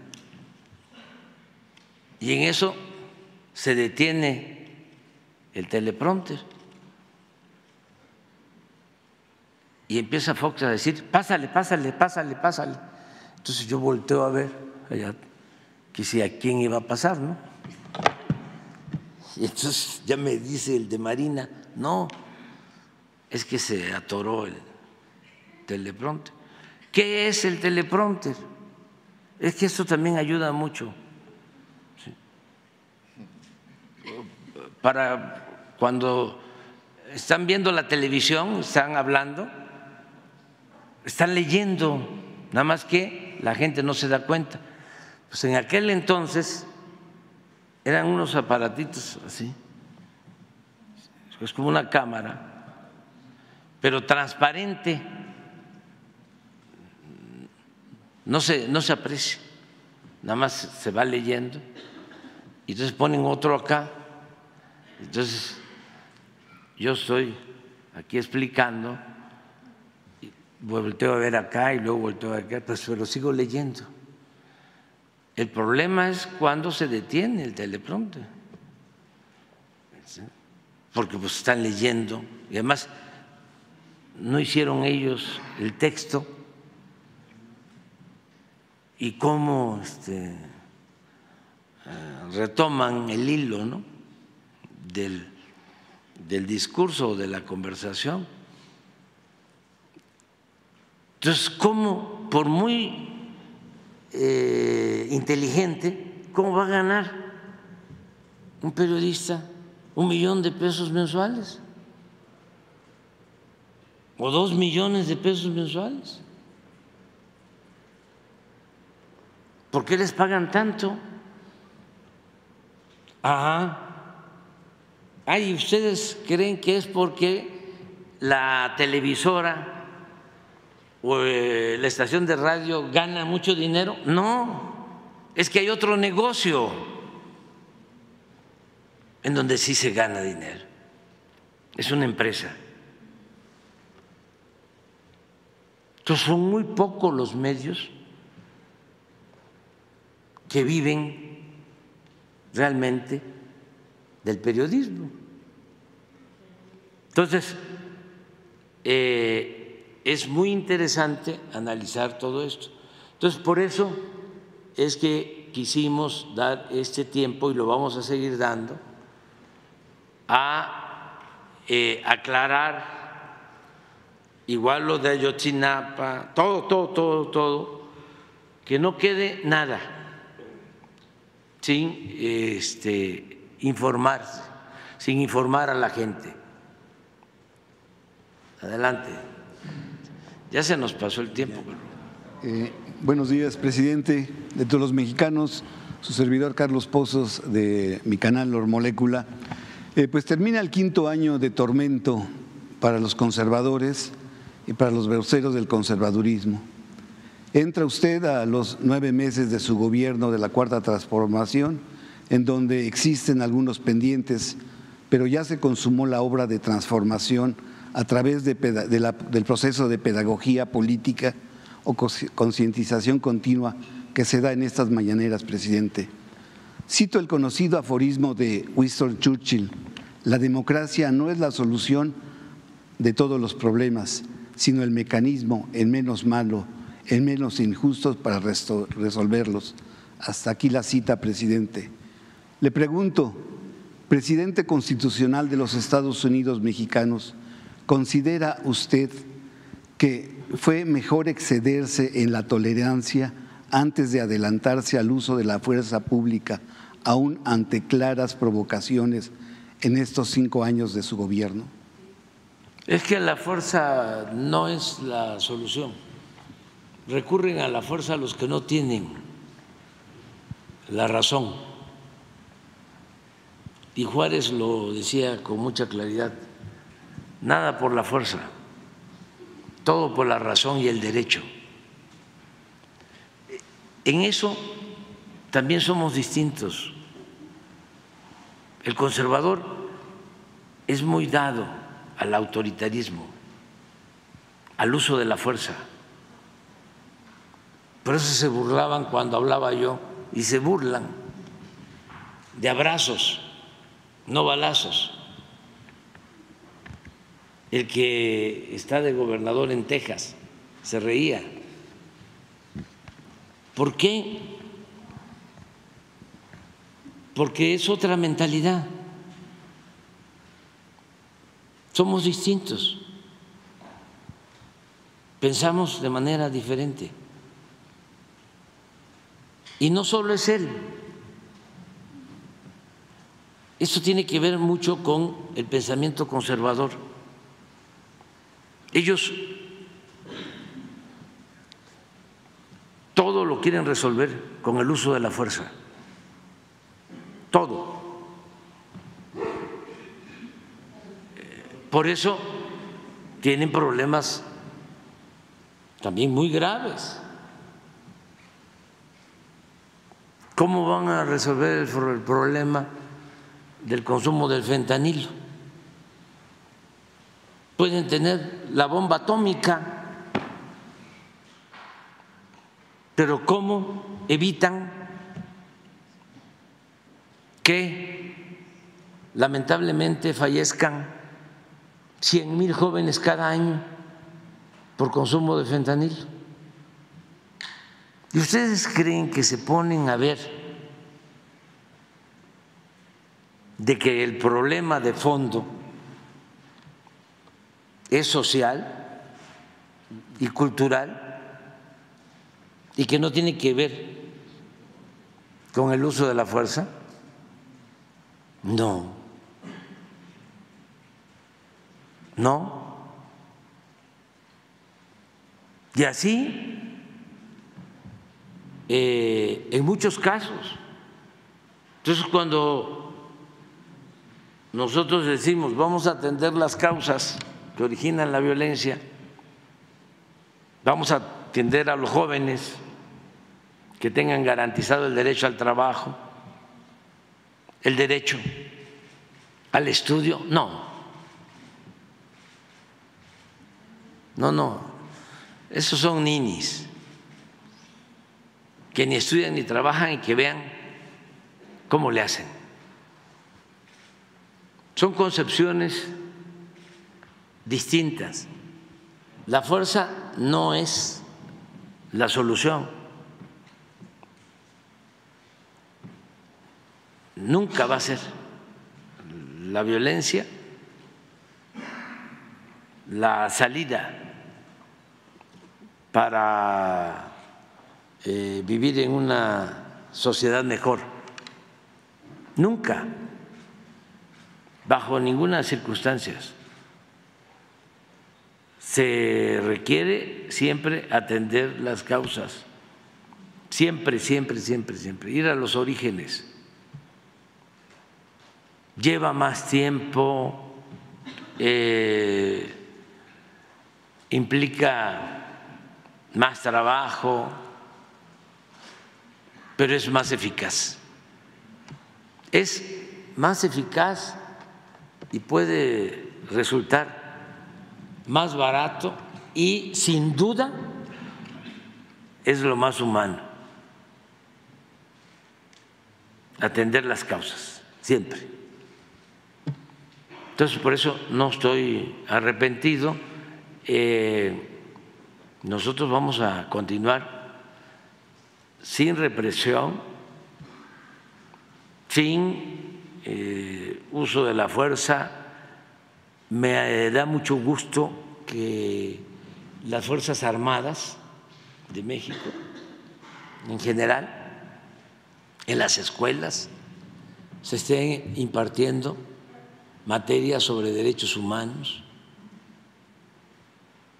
y eh, se respete la vida, que no haya ese afán de imponerse de manera irracional. Y vamos bien porque eh, va bajando la incidencia delictiva, como quisieran imagínense esas imágenes, eh, imaginemos las imágenes de Villahermosa, ¿por qué no las pones ardiendo?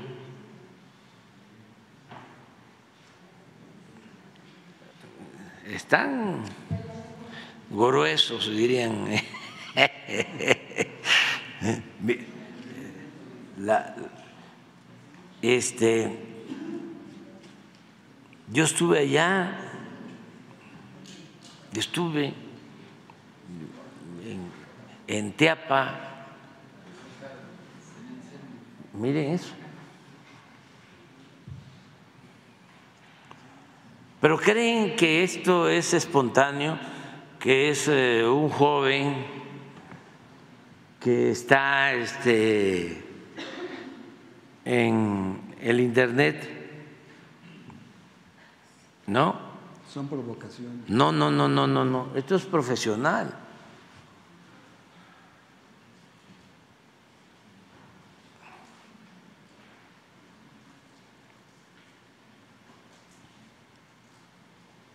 Y se reproduce, y se reproduce.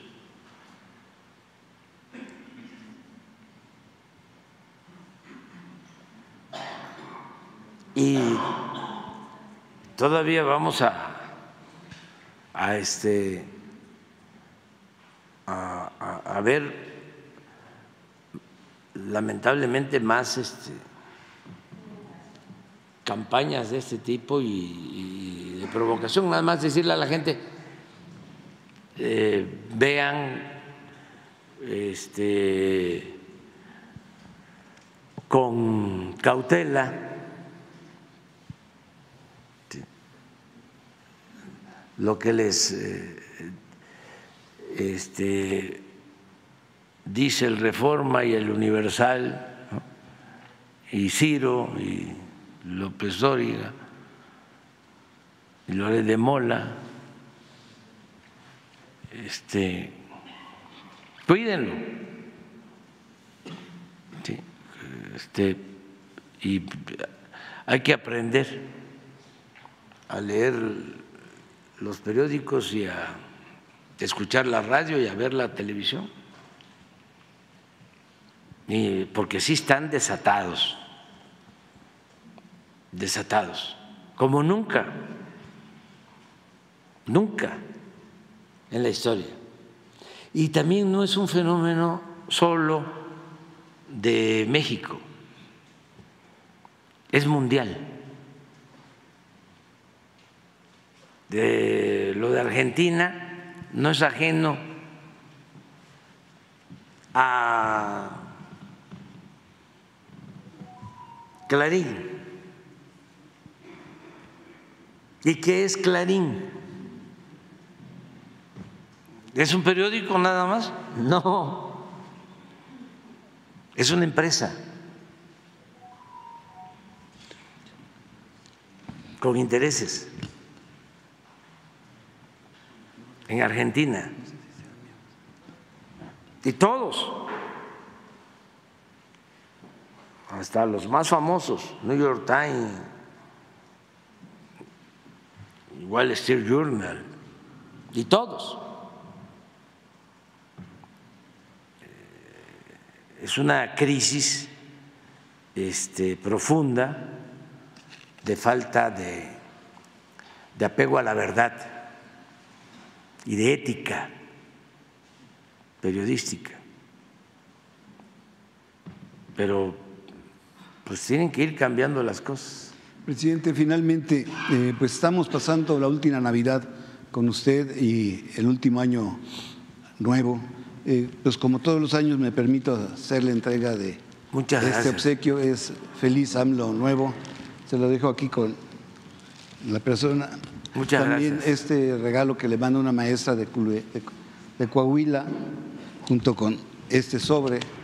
Y este, nuevamente este dominó, presidente. Y a raíz de este dominó, pues en diciembre es el mes del año en que se hace posible lo imposible.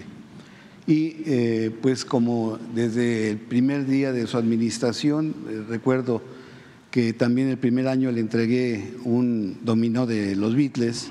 Mi pregunta sería, tal como Adolfo Ruiz Cortines permitió a su compadre jugar dominó con él, ¿me permitiría ahora en su retiro, allá en Palenque, echarme una manita de dominó? Fíjense que este no, qué bien que me preguntas, es muy bueno. Este, eh, una vez que yo entregue la banda, ya me jubilo y no voy a atender a nadie, siempre, siempre, este, voy a recordar a todos con amor siempre con mucho cariño, pero yo ya no voy a, a, tener ninguna relación más que la familiar y eso con la advertencia a mis hijos de que no hablemos de política, que platiquemos de otras cosas. Pero yo ya cierro mi ciclo, ya me jubilo. Eh, y no voy a poder eh, atender, recibir a nadie no voy a aceptar ninguna invitación a participar en nada, ni en México ni en el extranjero. Voy a procurar no salir porque me voy a llevar una bibliografía amplia, también para no andar en bibliotecas ni en hemerotecas ni en librerías. En estos tiempos estoy ya reuniendo los textos que necesito para mi investigación, que me va a llevar tres, cuatro años. Entonces mi rutina va a ser levantarme temprano, como siempre, y caminar una hora cinco kilómetros. Espero que para entonces este, siga yo con ese ritmo. Eh, y luego eh, al baño, desayuno, una o dos vueltecitas más, pero ya muy cortas, y a sentarme. dos horas, dos horas y media. Me levanto de la mesa de trabajo, camino, doy dos, tres vueltas, también no muy largas, me tomo un café, me tomo un pozol dependiendo. Me vuelvo a sentar hasta la una, una y media, que es la hora de ya de la comida, la comida, caminar, este, y luego de nuevo a sentarme, a trabajar ocho horas, pero escribiendo. y acostarme temprano para levantarme también temprano. Y así, desde luego, cuando hablo de caminar es ir viendo los árboles, la Palma Real, el Guayacán, el Maculí, la Ceiba,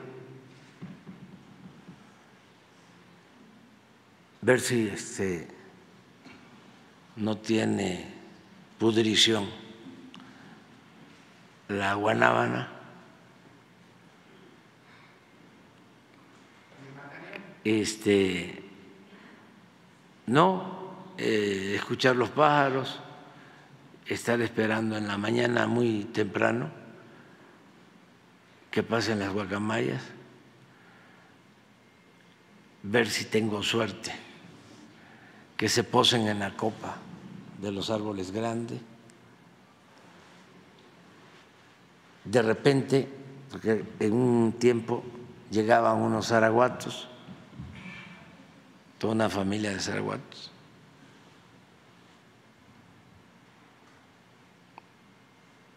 y contemplar ahí los verdes.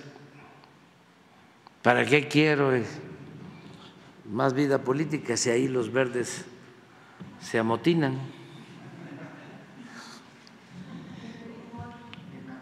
No se va a poder, no se va a poder el béisbol porque hay que salir, hay que salir y este solo la visita a la familia acá, este, cuando no esté Beatriz allá y esté acá por su trabajo, voy a eh, venir a verla. Este, y esa va a ser la vida leer sus anécdotas y todo lo que va a estar escribiendo? Ahora voy este, a publicar ya el último libro que tiene que ver con política. ¿Y después Y después ya no es eh, sobre la política eh, contemporánea. ¿Cuándo lo publica, presidente? El día 2 entrego el original, el 2 de enero. En estos días estoy ya terminando. Eh, voy a, en la introducción ya estoy ofreciendo disculpas porque sí, eh, me quedó muy largo, muy extenso, porque hice el libro del, de los tres años a la mitad del camino. Y debí hacer pues los otros tres años, pero como no hay texto sin contexto, pues decidí hacer una recapitulación de todo desde que empecé desde luego lo general y cosas que ya había escrito, pero vistas a la luz de los nuevos acontecimientos. Entonces me va a salir un texto como de 800, 900 cuartillas. Ah, eso sí no se los voy a decir. Este, pero es dedicado, eso sí, a los jóvenes. Eso sí, es dedicado a los jóvenes. Son 20 capítulos. Lo importante, lo bueno, es que eh, como va a ser extenso, eh, estoy procurando que se lea por capítulo, que el que quiera ver un capítulo o le llame la atención, lo lea, que no tengan que leerlo todo. Ahora el que quiera tener toda la, historia, pues va a poder hacerlo.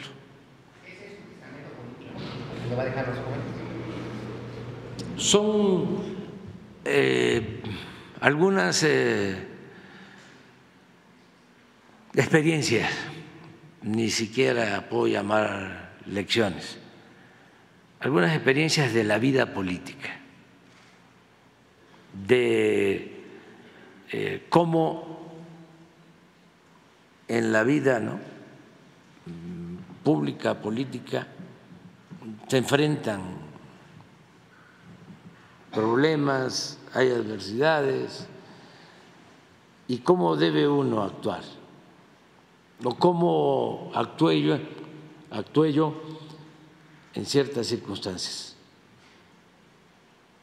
Por ejemplo, lo de la importancia que tiene la perseverancia. Pongo una anécdota que es muy buena de un poema de, ¿por qué no lo pones? De, de Pellicer sobre Bolívar. Ya Bolívar enfermo, este,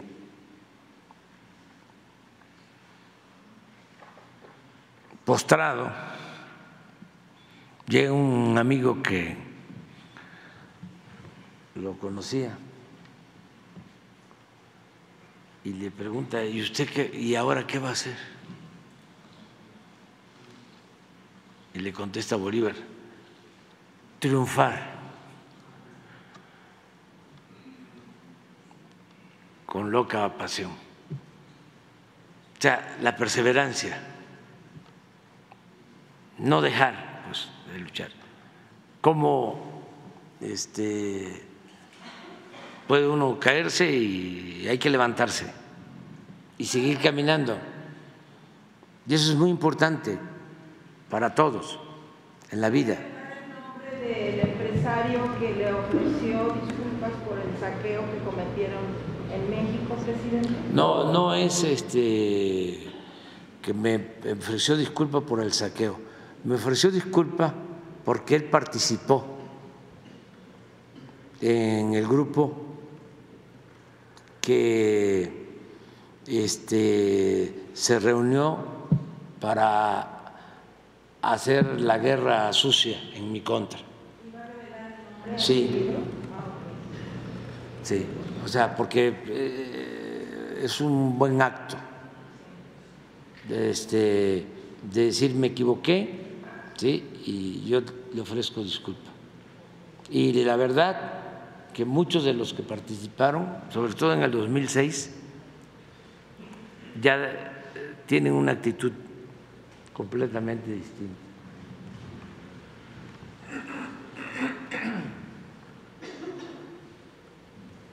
ahí.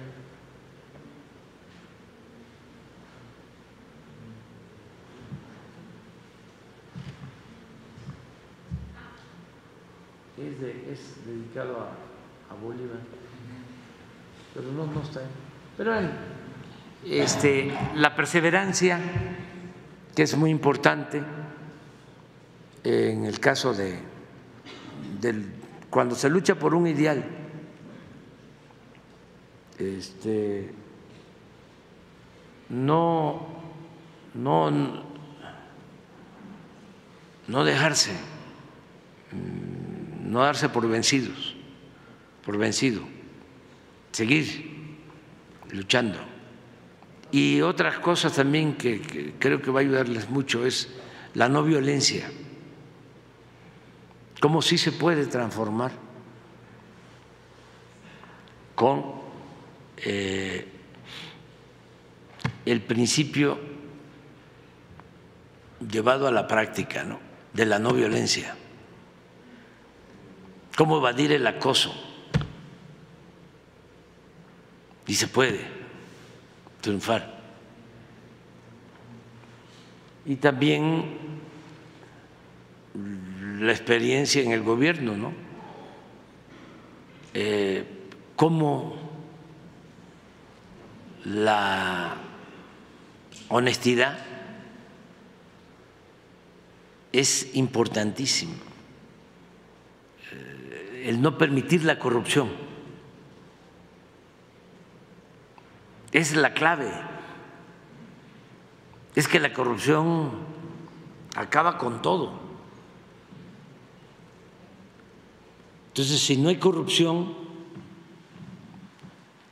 el presupuesto rinde y pude probar, he podido probar que eh, la corrupción no solo hay que combatirla por razones de índole moral,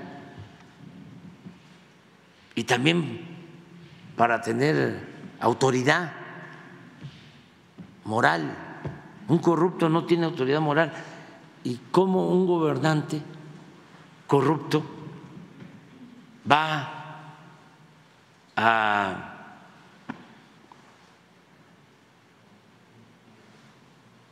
llevar a cabo este, acciones en beneficio de los demás? Es muy difícil. Pero lo otro es el que cuando no hay corrupción se liberan muchos fondos para el desarrollo. Estábamos hablando hace un momento de los contratos. Imagínense, entregan contratos para nueve hospitales en el sexenio pasado para pagar en 20 años 116 mil millones de pesos. Cuando los nueve hospitales valen 500 millones.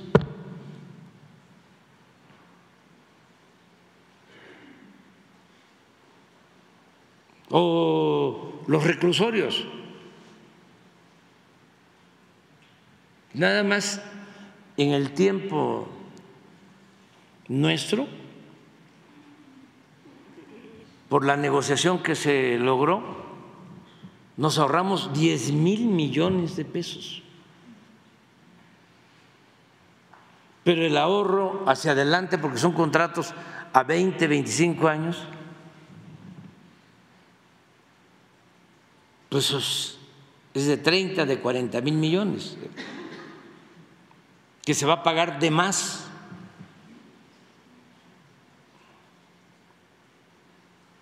Pero en todo. O sea, un aeropuerto como el de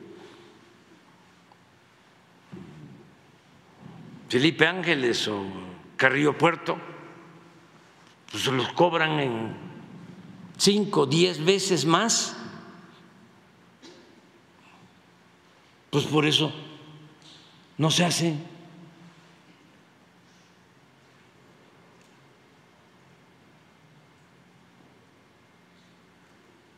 Entonces está demostrado que si no hay corrupción, hay buen gobierno. Esa es una lección, esa es una enseñanza mayor. La corrupción es lo peor el principal problema de México, el principal problema que tenía nuestro país, la corrupción. Y lo peor de todo es que ya estaban logrando que se viera como algo natural, normal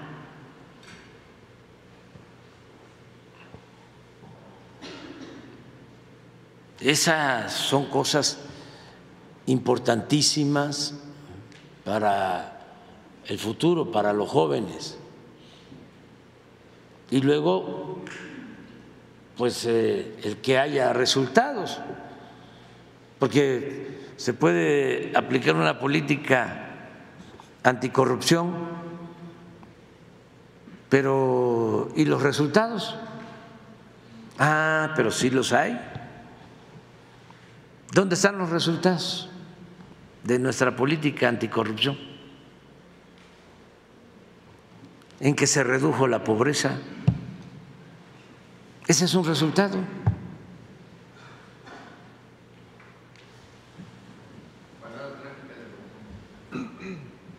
Este es precioso.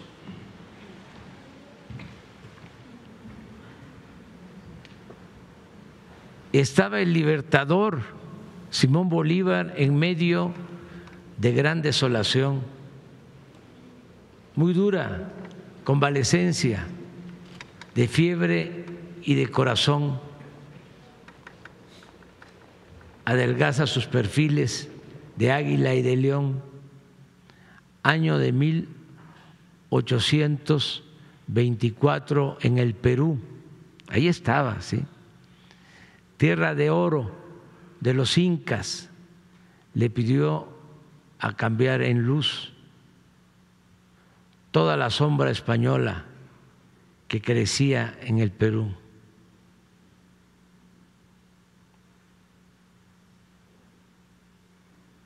Pero no está aquí lo que vengo buscando. Ah, sí. Así. Con muy corteses palabras, el héroe del nuevo mundo. Apenas si contestaba, luego que el señor Mosquera las penas enumerara, le preguntó a don Simón, ¿y ahora qué va usted a hacer? Triunfar. El libertador respondió con loca fe. Y fue sólido el silencio de admiración y de espanto lo que siguió. Las montañas cedían en el ocaso, los grillos sobre la sombra filo hacían fino y largo. Meses después el ejército de España fue derrotado. Pero es esto, eh, el no claudicar, nunca.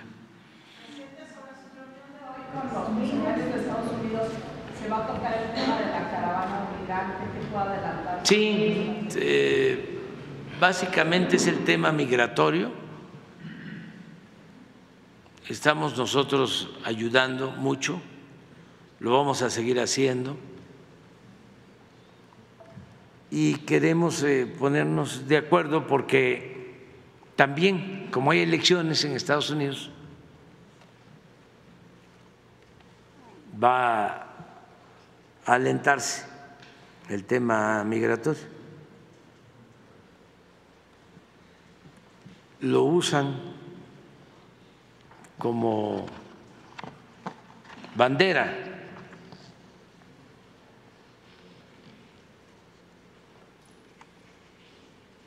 Y hay campañas con el tema migratorio. Pero tenemos que cuidar porque eh, sí crece mucho. Y es por lo mismo. La gente sale de sus pueblos por necesidad. Y hay mucha crisis económica, social en el mundo.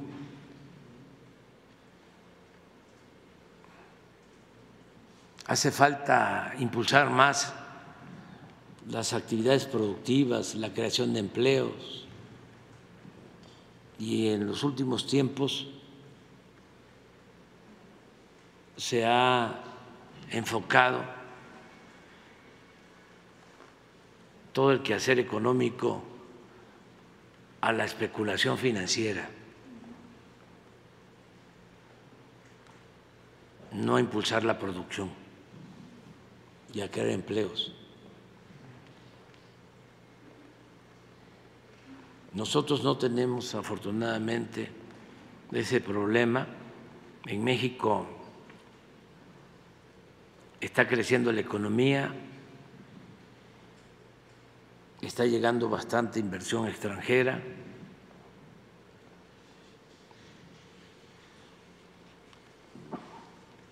Hay empleos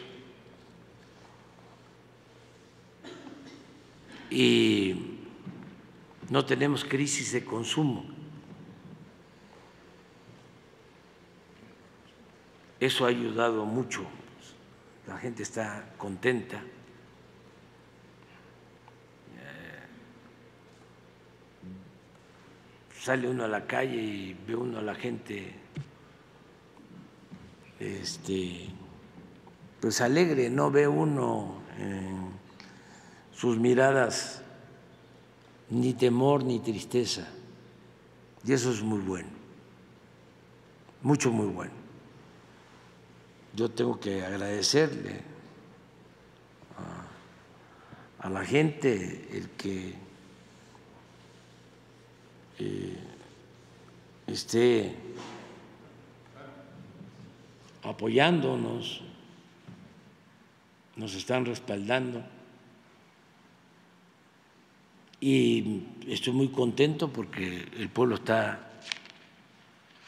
feliz, todos, hasta los adversarios. ¿Qué pasa? Que este, se enojan mucho. Sí, no, se, este, siempre se, se promueven, hay quienes se dedican a eso y también tienen vínculos con los grupos. Sí, sí. Desde luego existe el problema, pues, o sea, hay la necesidad, pero se da la información de que ellos pueden eh, facilitarles el acceso a Estados Unidos.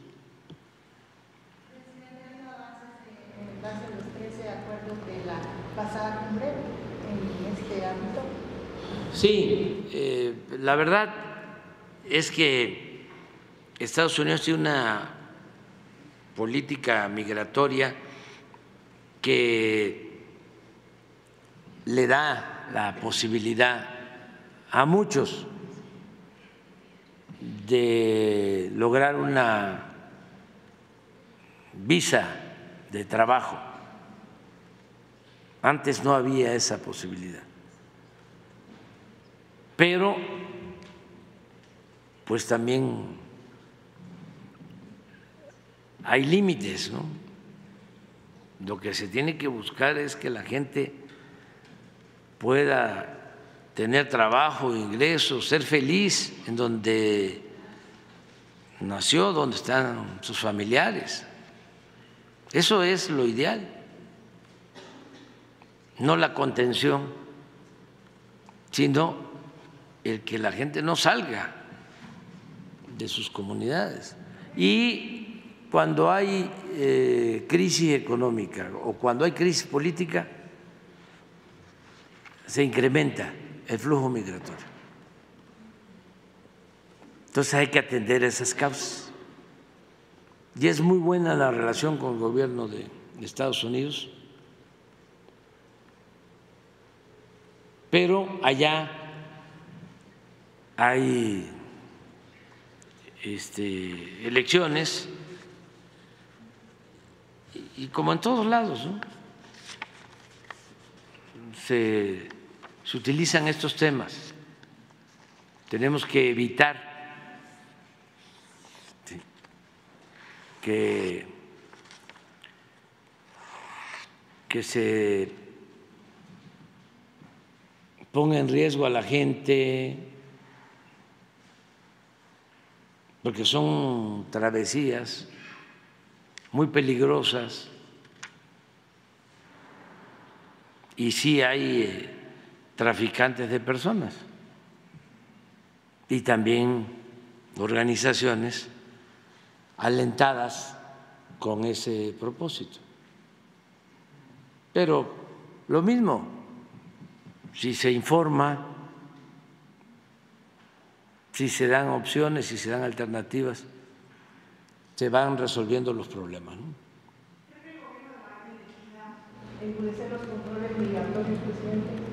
No, no, porque ellos saben muy bien cuáles son nuestras propuestas. Siempre hemos hablado que hay que atender las causas.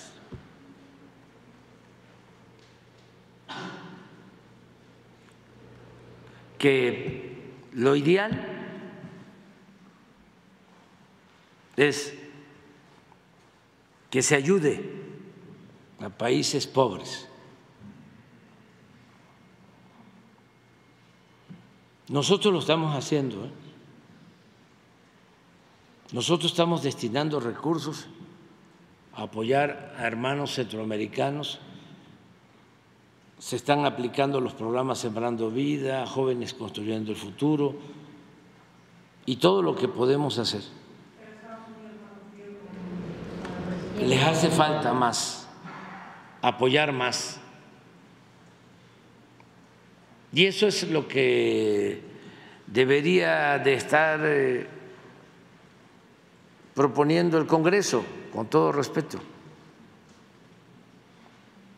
Eh, cómo autorizar recursos para la cooperación y el apoyo de pueblos pobres de América Latina y del Caribe. en vez de estar ahí poniendo las barreras, las alambradas en el río, o pensando en construir muros,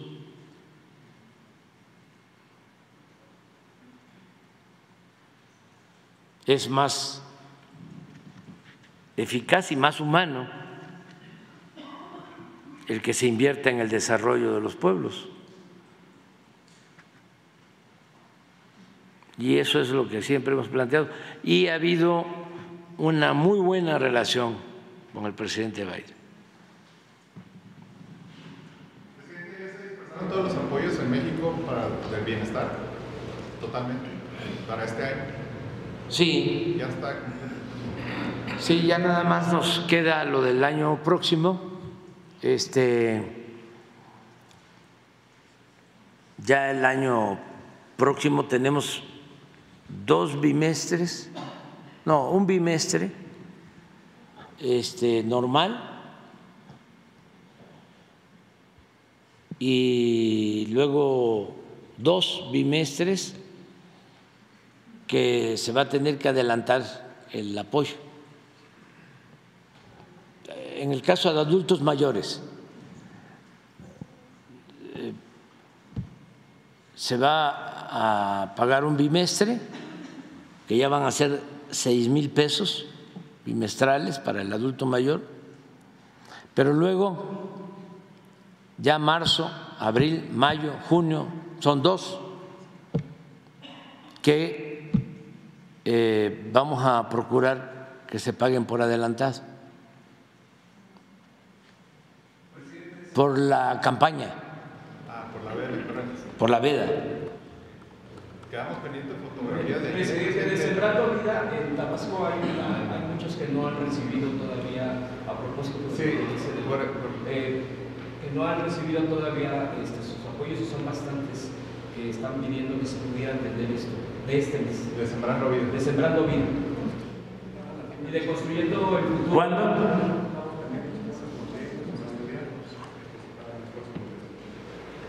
Es este mismo año. Dice que mañana, dice Carlos, nada más que mañana es Día de los Inocentes. Este, no, mañana. Mañana, jóvenes construyendo el futuro. En diciembre. En diciembre. Paga mes vencido. Sí, porque lo de jóvenes, perdón, disculpe, es eh, que ya mucho ya la vez pasada que les puse, pero eh, los que entraron en, en noviembre, muchos no han recibido lo propio y han estado pregunta y pregunta. Entonces, una parte ya, pero los que entraron en noviembre no han recibido. ¿Te puedes informar? Gracias. Con su permiso, presidente, efectivamente tenemos el pago programado de jóvenes construyendo el futuro para el día de mañana. Es el día 28, cuando se paga regularmente. Revisamos esos casos y nos quedaban ya muy pocos pagos este, pendientes para cerrar este año y el próximo año, y es como el presidente lo, lo ha informado. Sí, por supuesto, y lo revisamos con gusto. Bueno, vámonos. Nos vemos mañana.